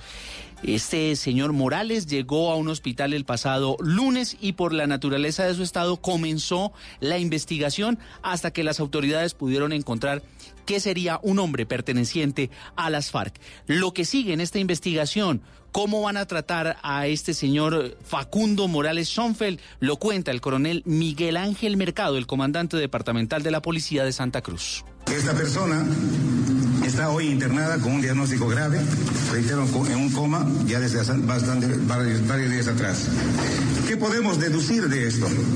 La presencia de esta persona con entrenamiento paramilitar no es casual.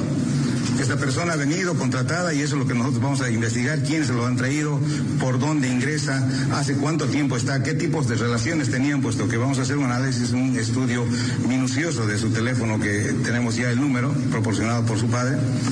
Y vamos a establecer, como decía el comandante, con absoluta y meridiana claridad, todas estas dudas que hoy nos generan en la investigación. Cambiamos de tema. En Colombia, los presidentes Iván Duque y también su homólogo de Panamá se reunieron en la Casa de Nariño y acordaron fortalecer los controles migratorios en la frontera para combatir el contrabando y tráfico de personas. María Camila Roa. El presidente Iván Duque recibió en Casa de Nariño a su homólogo panameño Laurentino Cortizo y su equipo de trabajo. Se comprometieron a trabajar unidos en la lucha contra el delito y contra el narcotráfico. Instalarán las comisiones binacionales de frontera para el control fronterizo, precisamente para combatir mafias de tráfico de personas y también el contrabando. El presidente Duque puestos y mecanismos de control fronterizo, mucho más cuando hemos visto que hay mafias de tráfico de personas que han tratado de acechar la zona limítrofe entre Panamá y Colombia. El mandatario panameño Laurentino Cortizo. Nuestras relaciones de Panamá con Colombia unos años atrás no eran las más fluidas. Obviamente se está incluyendo el tema migratorio, el tema de, las aduanas, pero la palabra que dije yo quiero que quede clara y una palabra es confianza. Acordaron también establecer un gabinete binacional para constituir el más alto mecanismo de relacionamiento, diálogo político y coordinación de políticas públicas entre ambos países.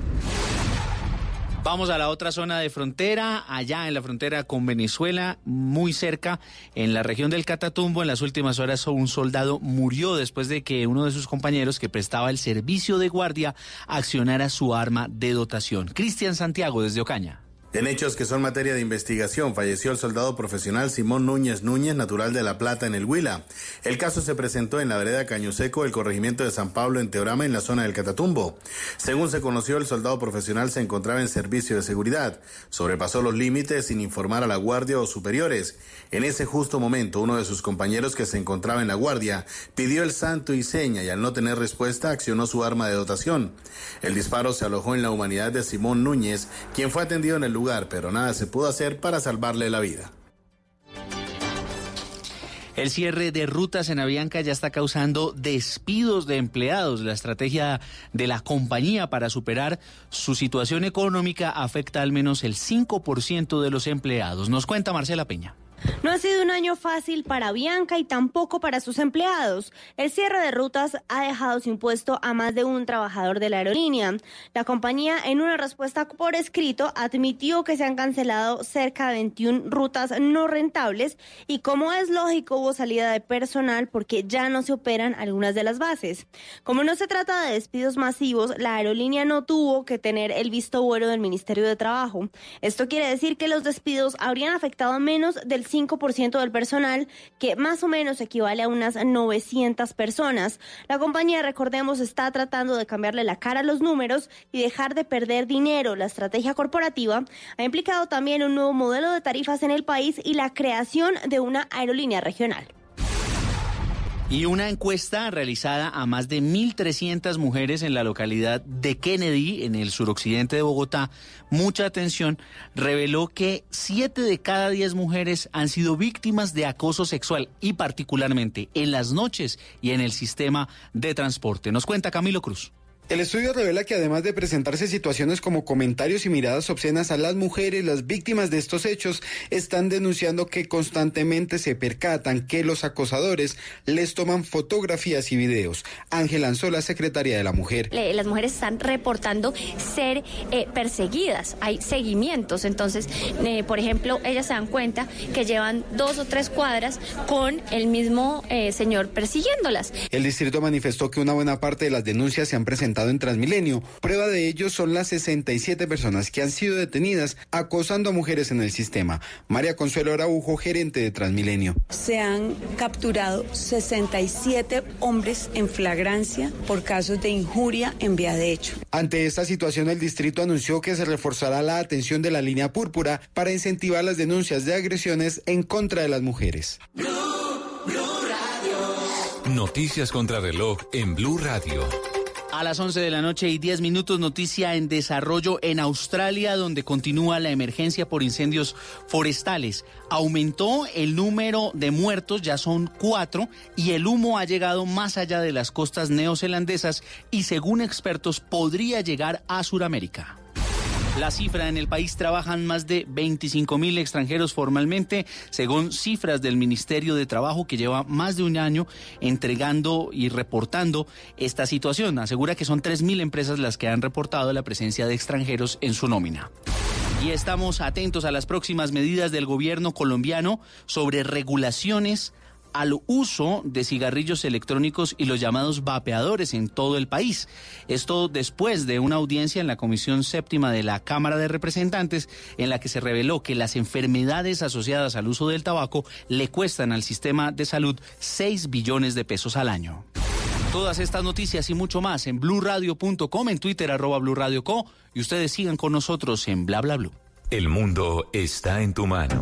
Escúchalo. Noticias de Colombia y el mundo a partir de este momento. Léelo, entiéndelo, pero también opina. Con respecto a la pregunta del día. Comenta. Yo pienso que ese código. Critica. Y sí, pienso que. Felicita. Vean que el pueblo lo está respaldando. En el fanpage de Blue Radio en Facebook tienes el mundo. Y un espacio para que compartas lo que sientes. Búscanos como Blue Radio en Facebook. Tú tienes mucho que decirle al mundo. Porque en Blue Radio respetamos las diferencias. Blue Radio, la nueva alternativa. Una casa es como una planta. Requiere de la iniciativa de alguien que quiere darle vida. Necesita soporte. Requiere de tu ayuda. Al donar, haces parte de los que cambiamos la vida de los campesinos. Con tu apoyo, mejoraremos sus condiciones de vida con una vivienda. Únete al banquete del millón este 21 de noviembre. Mayor información: www.minutodedios.org. Apoya Caracol Televisión y Blue Radio. El exalcalde de Bucaramanga. ¿Cómo le parece que esta semana me dijo un hombre que quería las reglas del respeto? Y adivine qué le respondí. Cuando quiera le enseño a respetar. Pues venga y me enseña. No, no, venga y me enseña que es tan berraquito. Insulso, ladilla, mantecato. no, es que- Estupi al mojado. ¿Qué pasa? Ojeras de Snoopy. No le diga así a Elkin. Cuerpo de naranja ombligona. No, me le dice así ¿Y eso sí es para usted? Ah, bueno, No. Patas de yuca congelada. Y respeta a Esteban. No sé si es Esteban. Afortunadamente en la reunión del presidente con las centrales obreras no hubo avances. Con la protesta social todo can- negociar. El gobierno dice no hay nada por qué protestar. Pero mire lo que está pasando, es que el gobierno es cierto que no ha presentado esas reformas, pero su partido habla de esas reformas todo el tiempo. Entonces el gobierno está quedando con el paro y sin las reformas. Pero importante que la gente no se deje manosear de lado y lado. No se deje meter en eso, señor oyente. Hay marcha, hay posibilidad, hay derecho a marchar y a protestar. Pero, hombre, por favor, sin polarizar. Estás escuchando Blue Radio, un país lleno de positivismo, un país que dice siempre se puede. Banco Popular. Antes ahorrar sonaba así. Ahora suena así.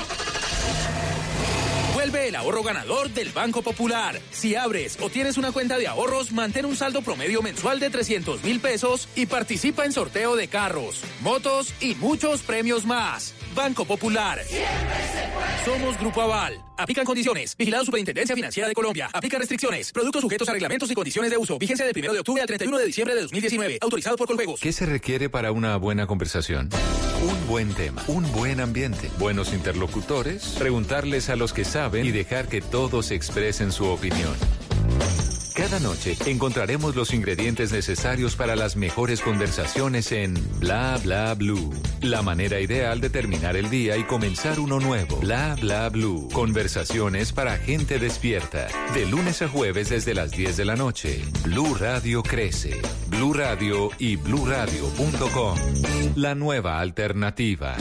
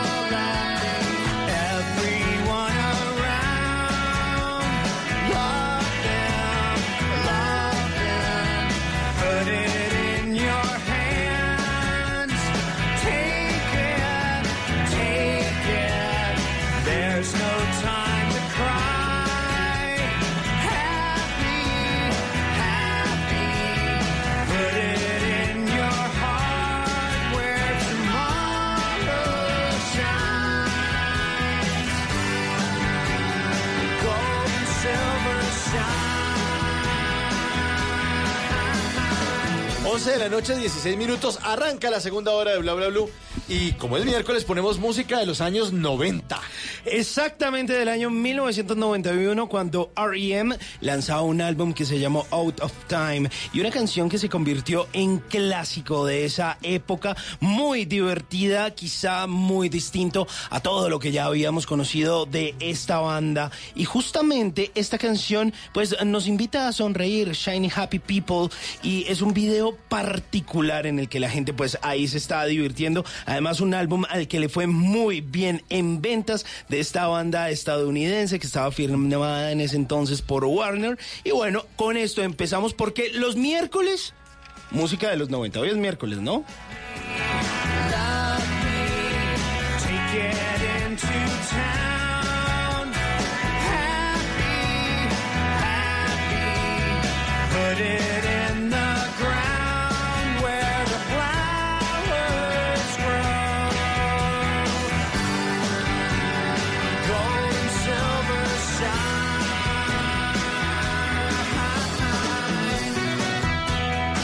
Seguimos en esta segunda hora de Bla Bla Blue, con Carolina Pineda, que está a bordo aquí en el equipo de Bla Bla Blue. Y con Ricardo Forero. Ahí, eh, ahí está Rafa Ay, trabajo- tirando el. Mira, mira. Sí. Ah, vea, vea, pensé que era para Necesita- Ricardo. Necesitabas acosador, mira. Mira, ahí está, ahí está, en cabina. ¿Por qué habla lo que hablamos por fuera de cabina, Sí. caramba? Ah, no, no me di cuenta, perdón. Cuidado, cuidado. Vamos a hablar en serio en esta segunda hora acerca del audio con nuestro sociólogo Ricardo Forero.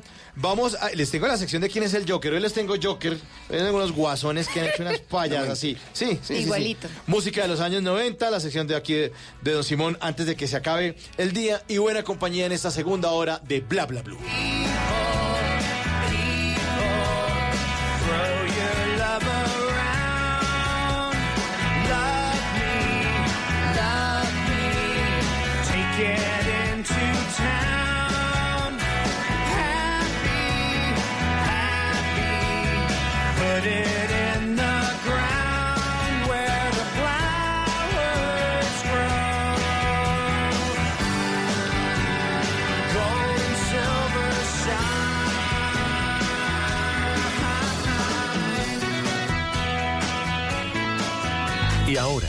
Bla Bla Blue, hablando en serio. 11 a 19, vamos a hablar en serio. Nos inspiramos en una serie documental eh, de Discovery Channel que se llama ¿Por qué odiamos? dirigida por Steven Spielberg. Y vamos a plantear... este- Producida. producida, Mm, producida sí, por, sí. por Steven Spielberg. Y vamos a plantear ese tema de los odios.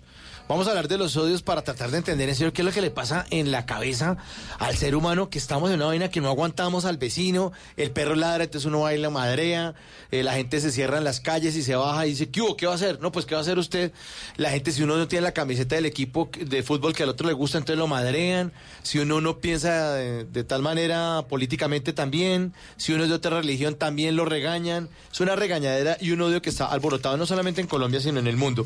Y por eso con Ricardo Forero vamos a tratar de abordar ese tema del odio, Ricardo. Mauricio, pues es un tema central, realmente en términos tanto evolutivos como eh, en términos neuronales hemos descubierto que el odio cumple un papel fundamental. Eh, primordialmente porque eh, esto como sentimiento nos muestra las tensiones que tiene el ser humano primordialmente por la búsqueda del poder y la disponibilidad de los recursos, digamos. Hay que verlo en el contexto. El odio estado en todas las sociedades, en todos los momentos presente.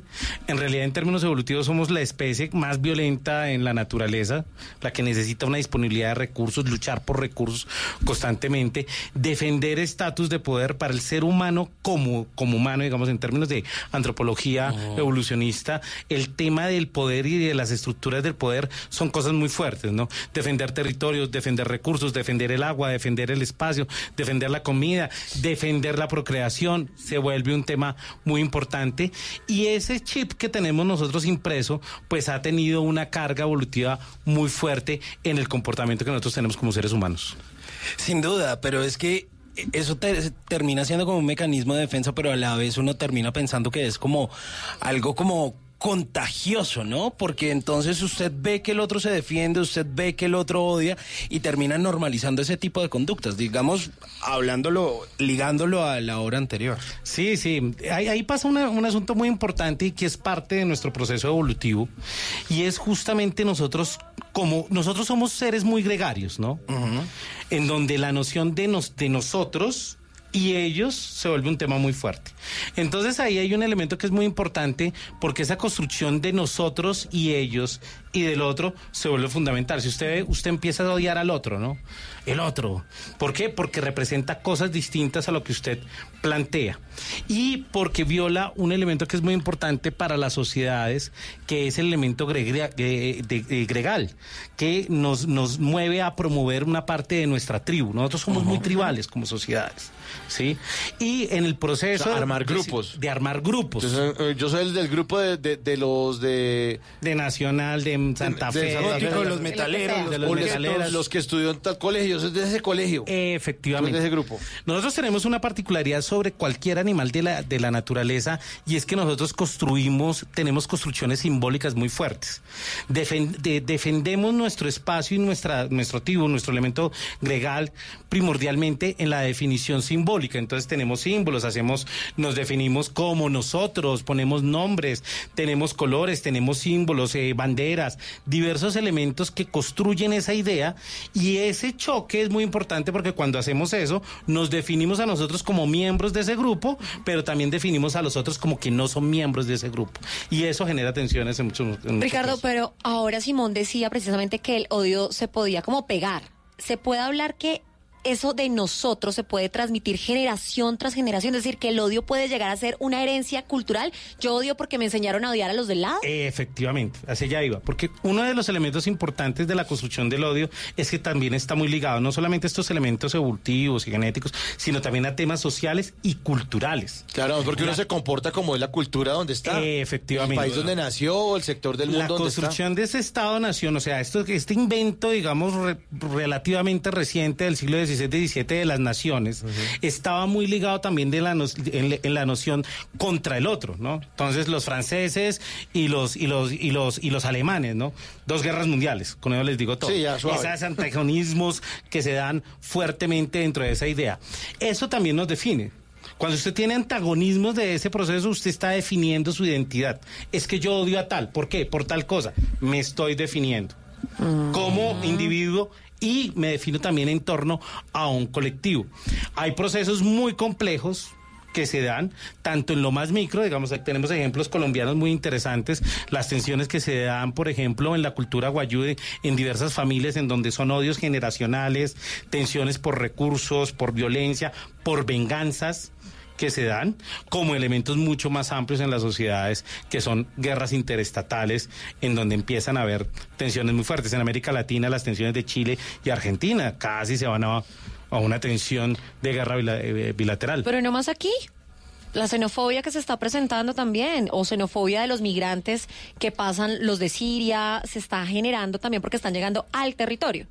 Claro, pero diga, ahí es muy importante tener en cuenta y por eso esos elementos evolucionistas son importantes, porque llegan a tu territorio, pero es percibido como una competencia frente a la disponibilidad de un recurso. Entonces, cuando, cuando usted lee- cuando cuando ustedes eh, ah, cuando uno analiza el discurso de la xenofobia, uno de los temas es nos están robando el empleo. ¿Cierto? Ese es un tema central. ¿Qué nos están Ah, robando? quedan con- sí, con nos están quedando con trabajo. un recurso con un recurso Ah, que sí. consideramos que es nuestro. Entonces, esa disponibilidad de, de recursos empieza a tener unas tensiones, pero, en- pero la cultura requiere que sea expuesto, verbalizado, que haya un discurso, que haya elementos de propagación, que haya un líder, digamos, es un proceso mucho más complejo. Pero para que nos entendamos en la base, el tema del odio y las disponibilidades de recursos son mucho más fuertes. Entonces, obviamente, si por ejemplo en Colombia, si tuviéramos tasas de empleo muy altas y tuviéramos una necesidad de mano de obra poco cualificada, las tensiones de xenofobia serían menores. Claro. Porque no se comparten esos recursos, como pasaba en sociedades, digamos, más desarrolladas, en donde esa, esa necesidad de recursos hacía que fueran mal vistos, pero era un mal necesario para la sociedad. En el caso de nuestro país, en Colombia, que no estamos tan acostumbrados a vivir eh, con la diferencia, porque normalmente pues, estamos separados también por las cordilleras, porque aquí no ha llegado mucha migración, aquí los extranjeros son personas extrañas, pues, de verdad, no es como cuando uno está en Buenos Aires, en Buenos Aires se encuentra gente de todas partes, en Ciudad de México hay gente de todas partes del mundo. Aquí en Colombia no está normal, a uno le queda también más difícil aceptar la diferencia y de pronto se crean esas tribus o esa tribu colombiana que cuando llega algo que es distinto, ¡ah! se pone se, se- se- pone como de mal genio con cualquier bobada, o sea, est- estalla con cualquier simpleza. Sí, efectivamente. En, en el proceso de construcción de, de la nación colombiana, una de las particularidades era que no tuvimos esos procesos de migración masivas.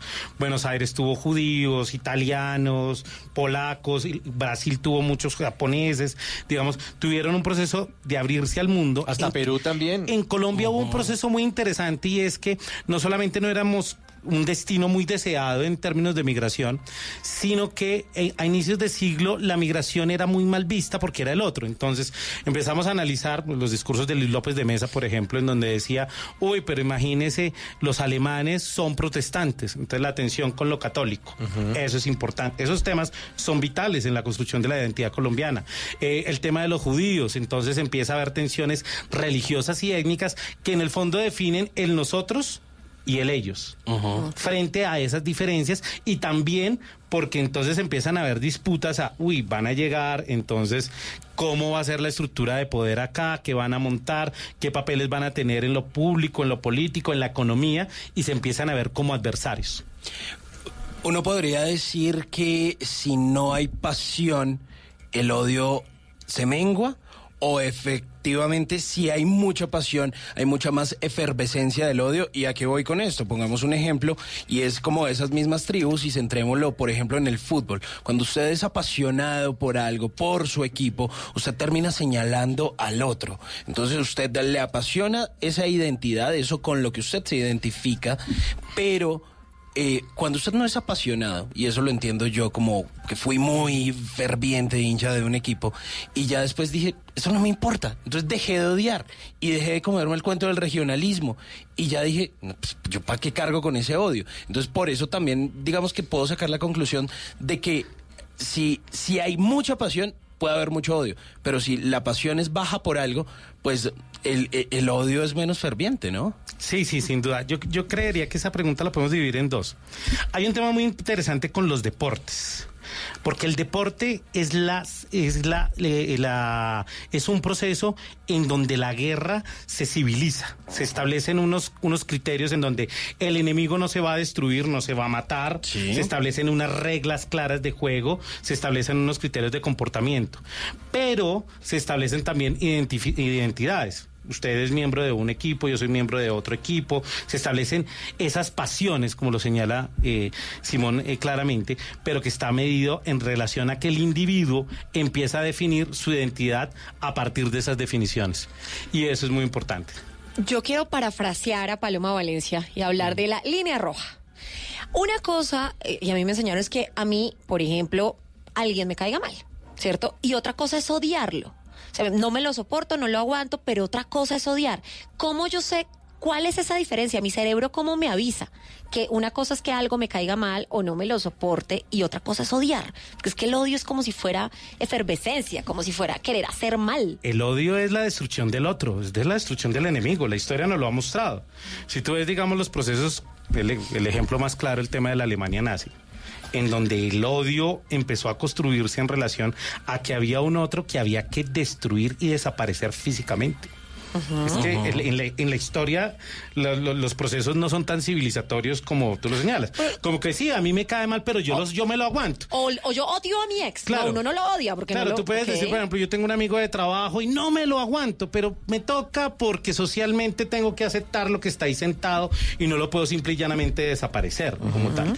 Pero lo que hemos visto en la historia es que la construcción de odio llega a desaparecer al otro. 11 de la noche, 30 minutos. Sigue la música de los años 90 aquí en Bla Bla Blue. Esos son los enanitos verdes, igual que ayer.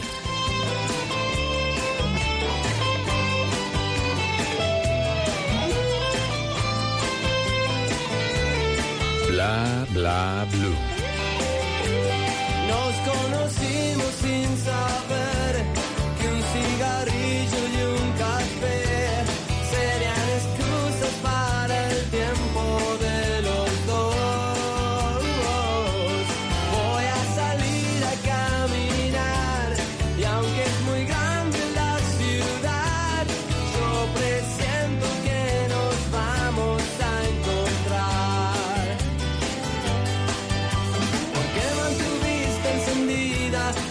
chispa de nuestro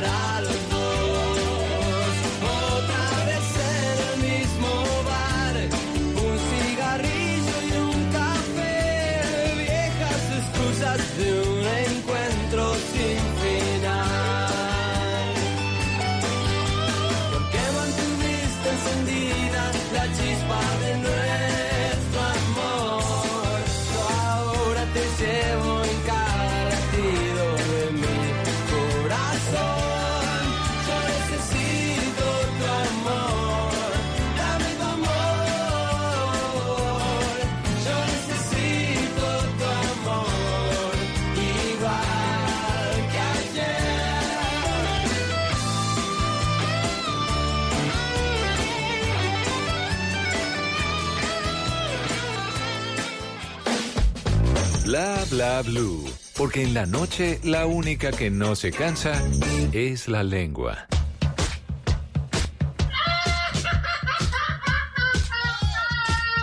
11 de la noche, 33 minutos. Sí, es la risa del Guasón y está la banda sonora de la película Joker, el Guasón. La canción se llama Hey Song de Gary Glitter. Para esta sección de Bla Bla Blue, el Joker, el Guasón, porque en este mundo hay bandidos que se convierten en payasos y ciertos payasos que terminan siendo bandidos.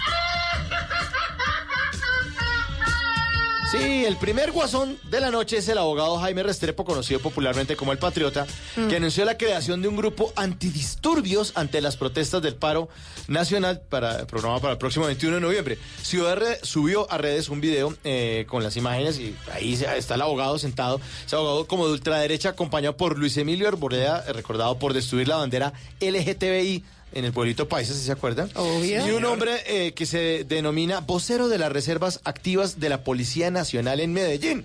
Ellos armaron un grupo de personas en Medellín eh, que entre- y además entregaron un comunicado anunciando la creación de un grupo denominado Resistencia Civil Antidisturbios. El patriota dice, comillas, los abajo firmantes identificados tal como aparece al pie de nuestra firma, estaremos identificados con chalecos reflectivos y, unos autodeno- y nos autodenominamos para esta causa patriótica Resistencia Civil Antidisturbios RCA. Ahora le llaman RCA, pero en mi época a esa vaina le decían las AUC. Wow. Payaso. Los siguientes guasones de esta noche son los salvajes y gamines que les echan piropos, persiguen y toquetean a las mujeres en las calles de las ciudades o en los vehículos de transporte público. Según una encuesta hecha por la Secretaría de la Mujer en 2019, 7 de cada 10 mujeres en Bogotá han sido víctimas de acoso callejero. De 1.300 mujeres en el barrio Kennedy, en eh, los, entre las edades de entre los 11 y los 17 años, de ellas, el 51% de ellas vivieron situaciones de acoso. El 51% entre 11 y 17 años de estas 1.300 mujeres. Según este estudio, la mayoría de los casos de acoso a las mujeres se están presentando en horas de la noche. Es decir, los guasones aprovechan las noches, lo vulnerables que puedan estar las mujeres y la posición indefensa en la que pueden llegar a estar envueltas para poder abusar de ellas. Qué lindos, ¿no? Es que ser varón no es para todo el mundo. Ser un verdadero caballero definitivamente es pa' machos. Y cerramos esta noche guasónica con los Jokers que hace 34 años se robaron cientos de niños en la tragedia de Armero. Mientras unos luchaban por salvar vidas, después de semejante avalancha que acabó con todo un pueblo y con miles de vidas humanas, otros guasones se robaron niños, los separaron de sus familias y se los ofrecieron a más de un extranjero que buscaba desesperadamente un niño para adoptar, para adoptar. Y saben qué, como que no son tan guasones, si lo analizamos bien en el fondo, como que les hicieron fue un favor a esos niños de esta payasada, de no estar eh, creciendo en un país eh, donde son los niños, los niños no son el futuro, sino que los niños son objetivo militar, comercial y sexual. Esa es Colombia.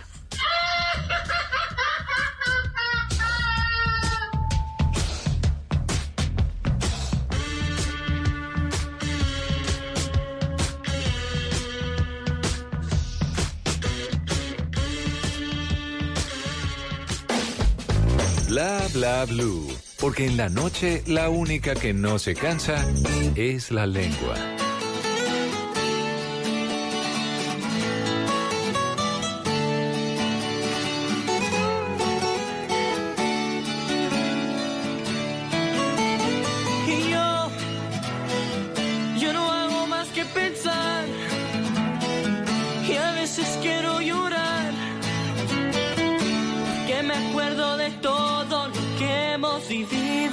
Y ahora no estás. Y yo comprendo que fue mi error. Y ahora te pido perdón. Si todavía me amas, ábreme las puertas de tu corazón. Que el mío ya no quiere latir si tú no estás. Y es que no puedo de ti. Es que no puedo apartarte mi mente que está loca sin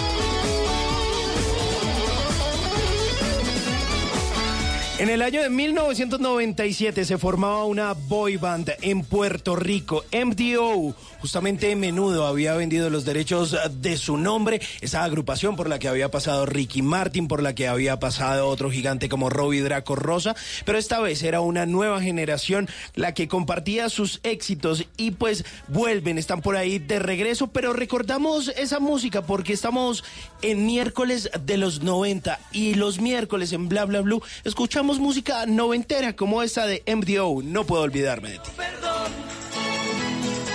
Si todavía me amas, ábreme las puertas de tu corazón.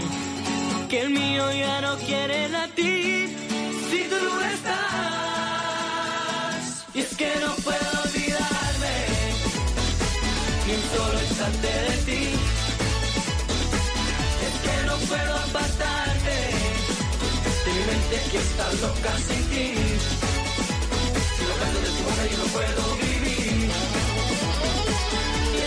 Estamos hablando del odio, ¿por qué odiamos? Y Ricardo Forero, sociólogo, nos está explicando esto, sociólogo de la Universidad Nacional, grande la Universidad Nacional. Bueno, eh, Ricardo, entonces continuamos con este tema de, de las tribus, de las tribus urbanas, de las tribus que tratan de defender lo que más les cuesta, el trabajo, la genética y muchas cosas que unen los grupos humanos y que cuando llega otro que es distinto o que se sienten como amenazados, empiezan a mostrar los dientes y a decir, ah, no se meta con nosotros porque y no nos venga a cambiar esto porque nosotros pensamos así y obramos así. Sí, hay, hay un elemento importante en, en las investigaciones recientes que se han venido adelantando sobre el tema, pues se ha venido sumando temas genéticos, temas culturales, pero la neurociencia está aportando una perspectiva muy interesante y mostrando cómo eh, los grupos que más se radicalizan socialmente probablemente son jóvenes. Miras y analizas temas como de barras, temas en tensiones eh, políticas, en algunos momentos se dan esos procesos y ellos han descubierto, por ejemplo, que la corteza prefrontal, o sea, la, la parte que está detrás de nuestra frente, que es donde se desarrolla temas de personalidad, que es donde se desarrolla los temas de planeación, en donde se manejan las emociones, que ahí va la parte con, con Simón, o sea, ¿cómo manejo mi emoción? Bueno, la emoción también está determinada por la madurez de muchos esquemas eh, neuronales y psicológicos que nos permiten salirnos de esas trampas de las identidades y ver que son eh, identidades con las cuales puedo convivir y ya no verlas ni como agresivas ni como una amenaza. Entonces lo que le pasa a uno, que cuando era adolescente, no, santafecito lindo de mi vida y después dice, no, yo soy hincha del fútbol, porque se da un proceso de maduración constante en, ese, en ese proceso.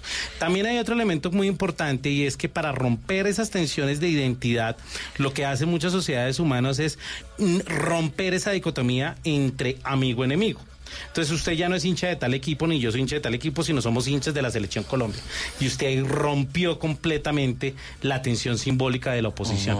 Ya no existe. Buscar Es- puentes. busca puentes en torno a identidades que pueden ser comunes. ¿sí? Claro. Todos somos humanos, por ejemplo. Entonces aparecen, hay discursos éticos, religiosos, filosóficos, en donde dicen, no, tenemos que amarnos todos porque todos somos hijos de Dios, o decir, no, todos tenemos que tener menos tensiones porque somos propiamente, eh, pues, humanos. Claro, eh, hay una cosa en particular que me estaba diciendo nuestro productor Diego Garibello, y es que en el caso del deporte, cuando usted le pone simbología a las cosas, pues casi que es una batalla de guerra, a pesar de que sea deporte, porque cuando hay una simbología en el himno, en el símbolo, en el escudo, en la bandera, Los pues tiros al arco, las Exacto. defensas, el ataque, Por eso el es que hay- hay capitán, toda una es una simbología. guerra. Claro. Hay Es- es, que, estandartes. es que el deporte domestica la guerra. Si, el- ¿Qué hace el deporte? El deporte, como cualquier proceso de civilización, lo que buscaba era domesticar esos instintos de guerra. Ya no se busca eliminar, al contrario, matarlo físicamente. Pero uno de Se busca- que- Ganarle. Pero ojo que uno también elimina al equipo que no entró al octogonal. Claro, pero lo elimina Elimi- simbólicamente. Lo elimino, pero no los mato, no Ah, voy bueno. los fusilo. Bueno, sí, sí, me sí. entiendes? Esa, esa tensión es la domesticación de la guerra. Ah, ok. Y el deporte tiene eso, por eso genera tantas pasiones. Porque es que al domesticar esa guerra, lo que logra es que la gente identifique esos símbolos como propios. O sea, su identidad son esos símbolos. Entonces, por eso las tensiones que se dan, no es que, uno escucha noticias, no es que cogieron la camiseta del equipo contrario y la quemaron. Entonces, eso es- Eso es una ofensa para el grupo, pero también profundamente para el individuo. Y eso genera muchísimas tensiones en torno a los procesos de identidad. Por eso en los jóvenes es tan fuerte, porque imagínense, no solamente es un símbolos muy fuertes, sino también es un momento en donde neuronal e eh, psicológicamente está construyendo su identidad. Pero retomando el tema de los símbolos, en las tribus existen los símbolos, bueno, puede ser en el deporte, los judíos con la estrella, o en la religión, los símbolos de la media luna. Esos símbolos se tienden a odiar a los símbolos, más no a las personas de los símbolos. Sin conocer a la persona, si carga ese símbolo distintivo, ya al ver ese símbolo, yo odio a la persona. Porque se genera ese como ese, ese enganche entre el símbolo y el odio y la persona. Porque es que ese símbolo representa la identidad que tú tienes. Sin Y al- conocerte. No, es que yo no te conozco, conozco tu símbolo. Claro, Ya pero- el símbolo, el, ¿qué, lo que, ¿qué es lo que pasa? El símbolo es una fuente de información. El símbolo en términos comunicativos te da una enorme información y es un canal de comunicación que tú tienes. Entonces, si yo llego aquí con la estrella de David, pues obviamente ya ver toda una carga social, simbólica, cultural respecto a esa idea, aunque usted no me conozca. Y eso es lo que nos pasa. Por eso es tan importante viajar, porque cuando usted viaja, conoce al otro. Quita todas esas expectativas, las manda justamente a la basura y empieza a conocer que esos símbolos, detrás de esos símbolos, hay personas. Sí, señor. Dicen que el nacionalismo se cura viajando. Totalmente. Sí. Y que iban los latinos, como dice esta canción de los años 90 de Proyecto 1. Tuve seguro en Bla Bla Blue.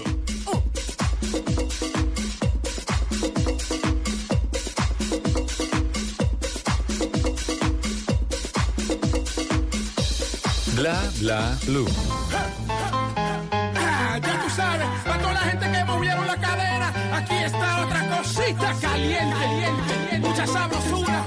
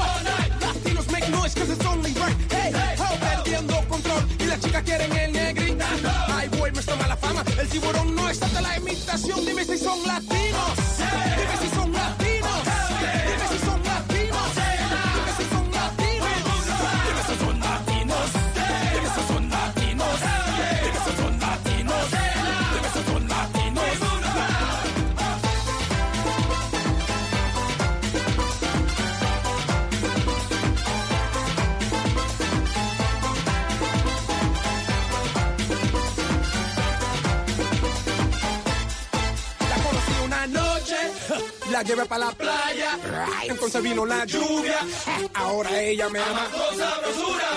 None of them are this, of them are that, of them are cold, of them are hot, of them are white, of them are black, of them are none of them are loud, of them are slim, of them are fat.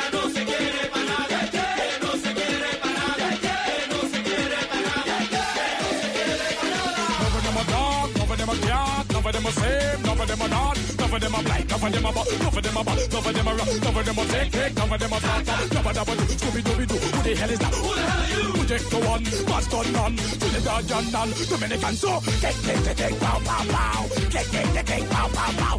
Take take take take, pow pow pow. Take take take take, pow pow pow. Latinos, hey.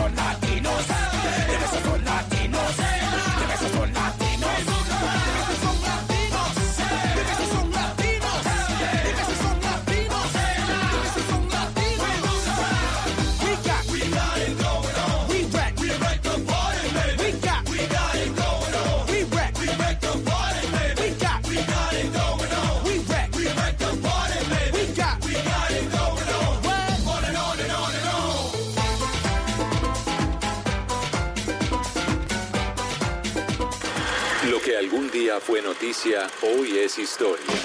En Bla Bla Blue, antes de que se acabe el día.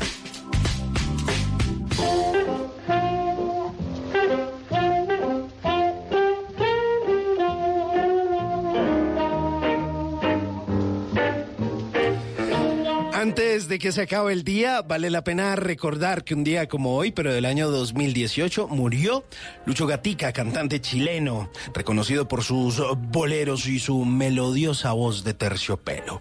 Lucho Gatica nació el 11 de agosto de 1928 en Rancagua, Chile. Su hermano Arturo, 10 años mayor que él, ya había iniciado una carrera musical y le apoyó en sus inicios artísticos. Lucho Gatica empezó a cantar en la radio de Rancagua a dúo con su hermano cuando tenía apenas 13 años. En 1943 grabó su primer disco, Negra del Alma, acompañado por las guitarras de dos amigos, Antonio Muñoz y Ernesto Rosón. Abandonó sus estudios como técnico dental para dedicarse al canto luego grabó canciones como En Nosotros y Amor que malo eres, que fueron un éxito en ventas. En la década de 1950 fue coronado como el rey del bolero por su estilo interpretativo y en 1957 se radicó en México, donde finalmente falleció a los 90 años el 13 de noviembre del 2018, dejando una carrera de 60 años con 15 películas y 13 álbumes de estudio. Antes de que se acabe el día, como diría Lucho Gatica, no hay que temerle a la muerte, hay es que ser felices. Ella es la estrella que alumbra mi ser. Yo sin su amor no soy nada. Detén el tiempo en tus manos. Haz esta noche perpetua para que Nunca te irás a la cama sin aprender algo nuevo. Bla bla blue. Man. I have my muchachita linda, you know. Mr. Guapa Linda. Big it up. Bla bla blue.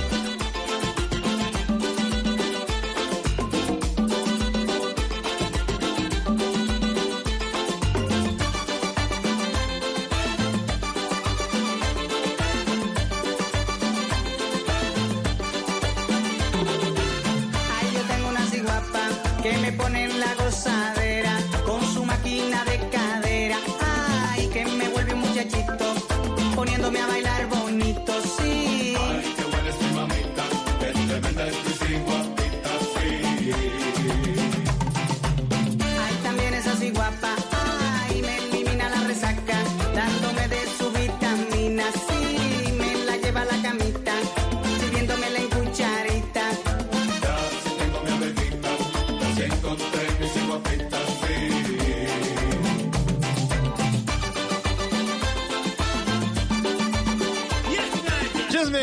11 de la noche, 50 minutos. Seguimos en Bla Bla Bla con música de los años 90. Chichi Peralta, que estuvo presentándose a final de agosto junto al grupo Nietzsche en ese salón de baile que estuvo organizando la gente de Páramo, luego de un proyecto o de un experimento con el que les fue muy bien esa presentación que tuvo Nietzsche en el Festival Stereo Picnic y terminaron juntando al grupo Nietzsche y a Chichi Peralta, que la rompió en una noche bogotana, un clásico de los 90, la ciguapa linda. Su cadera. Hace conocer la luna, sí. Yo tengo mi ciguapa, mi ciguapita linda, ojos azules de rubita y pelo de morenita. Y ese cuerpo que bonita, si fijase su piernita, yo quisiera que usted viera que linda ciguapita.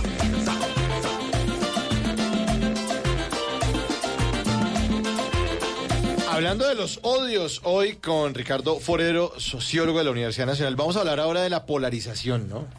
Efectivamente. Ese tema es duro. Es que, Muy complicado y sobre todo en esta coyuntura política actual es aún más fuerte.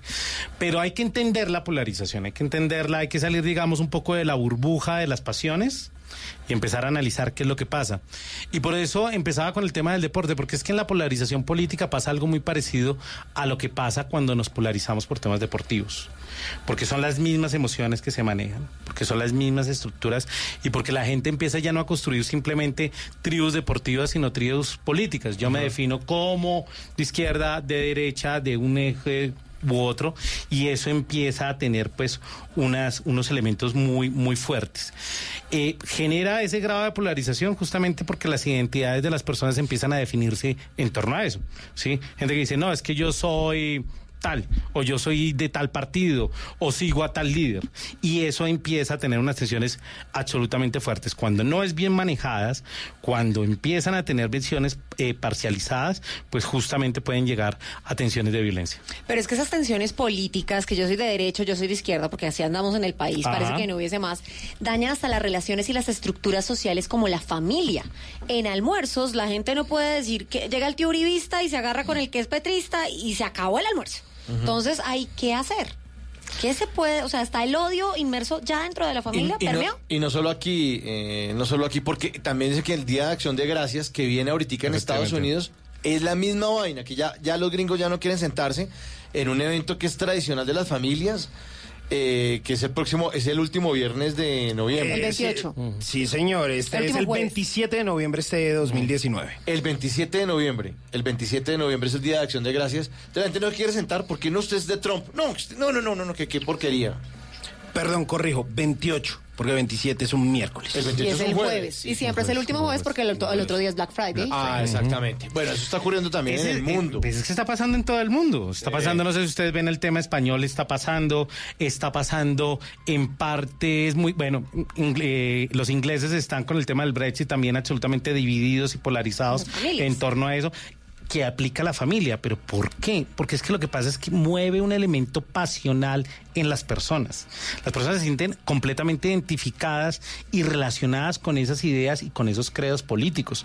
Además está pasando una cosa muy interesante, bueno, de- que en la siguiente sección de otro programa lo podemos ver, y es propiamente cómo en las sociedades actuales y sobre todo por, por el tema de las redes sociales, esa visión del mundo que usted tiene está siendo acompañada, seguida y patrocinada por un mismo discurso de odio. Es que lo que tenemos son discursos de odio que se están moviendo en la sociedad de una manera absolutamente novedosa. Los esquemas de propaganda los habíamos visto en, en el mundo durante muchísimo tiempo, pero no, había- no habíamos visto una tecnología que pudiera parcializar completamente la opinión política que tienen la- las personas y eso polariza. Hay familias en donde lo que llegan es el consenso de, ¿sabe qué? Aquí no se habla de política. No se tiene, no se tiene la madurez para hablar de política. pero qué o no se- lástima. Efectivamente, porque la, genera- sí, la- la- la posibilidad de, de, bueno, yo no le voy a poner mis ideas a usted y usted no a mí, pero sí podemos compartir pensamientos distintos, ¿no? Sí, sin duda, debería ser así. Debería ser así. Debería ser así. Pero en los escenarios, y sobre todo recordemos la historia colombiana, es que yo quiero devolver porque es que aquí el tema de la, de la violencia bipartidista fue una cosa basada en la polarización, en el tema liberales conservadores. Y era durísimo, tema, ¿no? Usted pues, es liberal. y la cor- completamente. La, corbata roja. La y usted corbata roja. Lo, lo- lo ahorcaban y toda esa. Los chulavitas, efectivamente, en donde se definían completamente y eso, pues obviamente fomentado por escenarios de líderes, también con tensiones e intereses económicos y políticos en el fondo, pues hizo que nuestro proceso de violencia hoy lo que estamos viviendo tiene un origen muy fuerte de lo que pasó ahí y justamente era por esa visión de polarización. Ahí es por eso es muy importante que nosotros tengamos la capacidad de entender que el otro no está definido por una identidad política, sino que el otro es un ser humano igual que uno y que tiene valores e ideas completamente distintas y que podemos no no es necesario llegar a acuerdos. El escenario de la política tiene ideas y visiones políticas sobre la sociedad, sobre los, los diversos criterios, pero entender que no se puede violar la dignidad del sujeto que siempre tenemos al frente. No, y además que, que uno tiene varias dimensiones. O sea, usted no solamente es liberal o conservador o de cualquier partido, ¿no? Sino que usted también es primo, o usted también es buen cocinero, o usted también es un man chistoso, o bueno para el asado, no sé. Además de esas ideas, pues que no lo pueden eliminar a uno por... por y, rotular y decir, ya no nos metamos más con él porque es que a él le- es hincha tal equipo. Pues, a ver, ¿qué está pasando? Pero Ricardo, ahorita usted hablaba del tema de las tecnologías y yo quiero meterme al tema de las redes sociales. Precisamente en Twitter, que Twitter uno entra y eso es un odio de sangre, le sale por la nariz el odio. Y además de eso están amparadas en una cosa que las mismas corrientes políticas están moviendo, que son las fake news. Entonces, ¿Por qué se genera tanto odio en las redes? ¿Es porque uno está detrás de una pantalla y no puede actuar del mismo, de la misma forma en la vida real? ¿O por qué generan tanto odio? Ese es un elemento importante. Un elemento importante que tenemos es un espacio virtual, es un espacio de comunicación virtual en donde cada uno está detrás de una pantalla teniendo su opinión. Pero pasa una cosa que no habíamos visto en, en, digamos, en el escenario político contemporáneo y era que las personas pueden encontrar gente alrededor del mundo en el cual comparten ideas políticas parecidas. Y eso es un escenario de radicalización. O sea, yo puedo buscar en Internet personas que piensen exactamente en relación al, al nazismo o a la xenofobia o una cantidad de temas. Eso antes no existía, porque como no existían los escenarios de comunicación, pues usted vivía en un pueblo o vivía en un barrio o vivía en un colegio y usted se radicalizaba, pero eran dos o tres personas. Ahora encontramos unos altavoces muy potentes en torno a las redes sociales. Aquí hay una crítica muy fuerte a las redes sociales en torno a otro tema que es muy importante, y es que por la forma en que se estructuran las redes sociales, las redes sociales ubican mensajes y contenidos que a ti te interesen. Entonces parcializan claro. la información. Claro, el entonces, algoritmo. entonces el algoritmo, lo que la crítica central que se está haciendo en términos de comunicación política a las redes sociales es que la construcción de los algoritmos y la visión de esos mensajes radicales a una persona lo que hacen es radicalizarlo más porque no tiene un discurso que contraste su idea. Usted puede seguir a gente Claro. que piensa exactamente igual que usted, una comunidad que piensa igual que usted, Y se sigue lo, repitiendo y lo único que hace es confirmar una misma idea claro. y eso ahí generan unos sesgos muy importantes porque eso es lo que se llama sesgos, sesgos de confirmación. Yo confirmo las ideas previas que ya Entonces, no, que, que estos son malos. Sí, no, no, es que son malos. Estoy confirmando, no estoy contrastando, no estoy analizando, no estoy investigando, no estoy haciendo un ejercicio intelectual, sino simplemente me estoy confirmando constantemente en la, identidad, en la identidad que tengo. Llenando argumentos para odiar más. Para odiar más. Y además entre los del mismo círculo que, lo están empujando lo están cada vez más. Entonces en Twitter uno lo que ve es gente diciendo sí, sí, sí, no, no, no. Se generan esas tensiones tribales, pero virtuales. Bueno, ahí está el tema. Vamos a seguir hablando del odio. Vamos a, esto merece más programas. Porque, porque toca analizarlo muy bien. Y sobre todo porque en serio pues, tenemos que bajar la espuma al chocolate ya. Sí, yo creo que estamos en un momento muy tenso en nuestro país. En el mundo. En el mundo. Y yo creo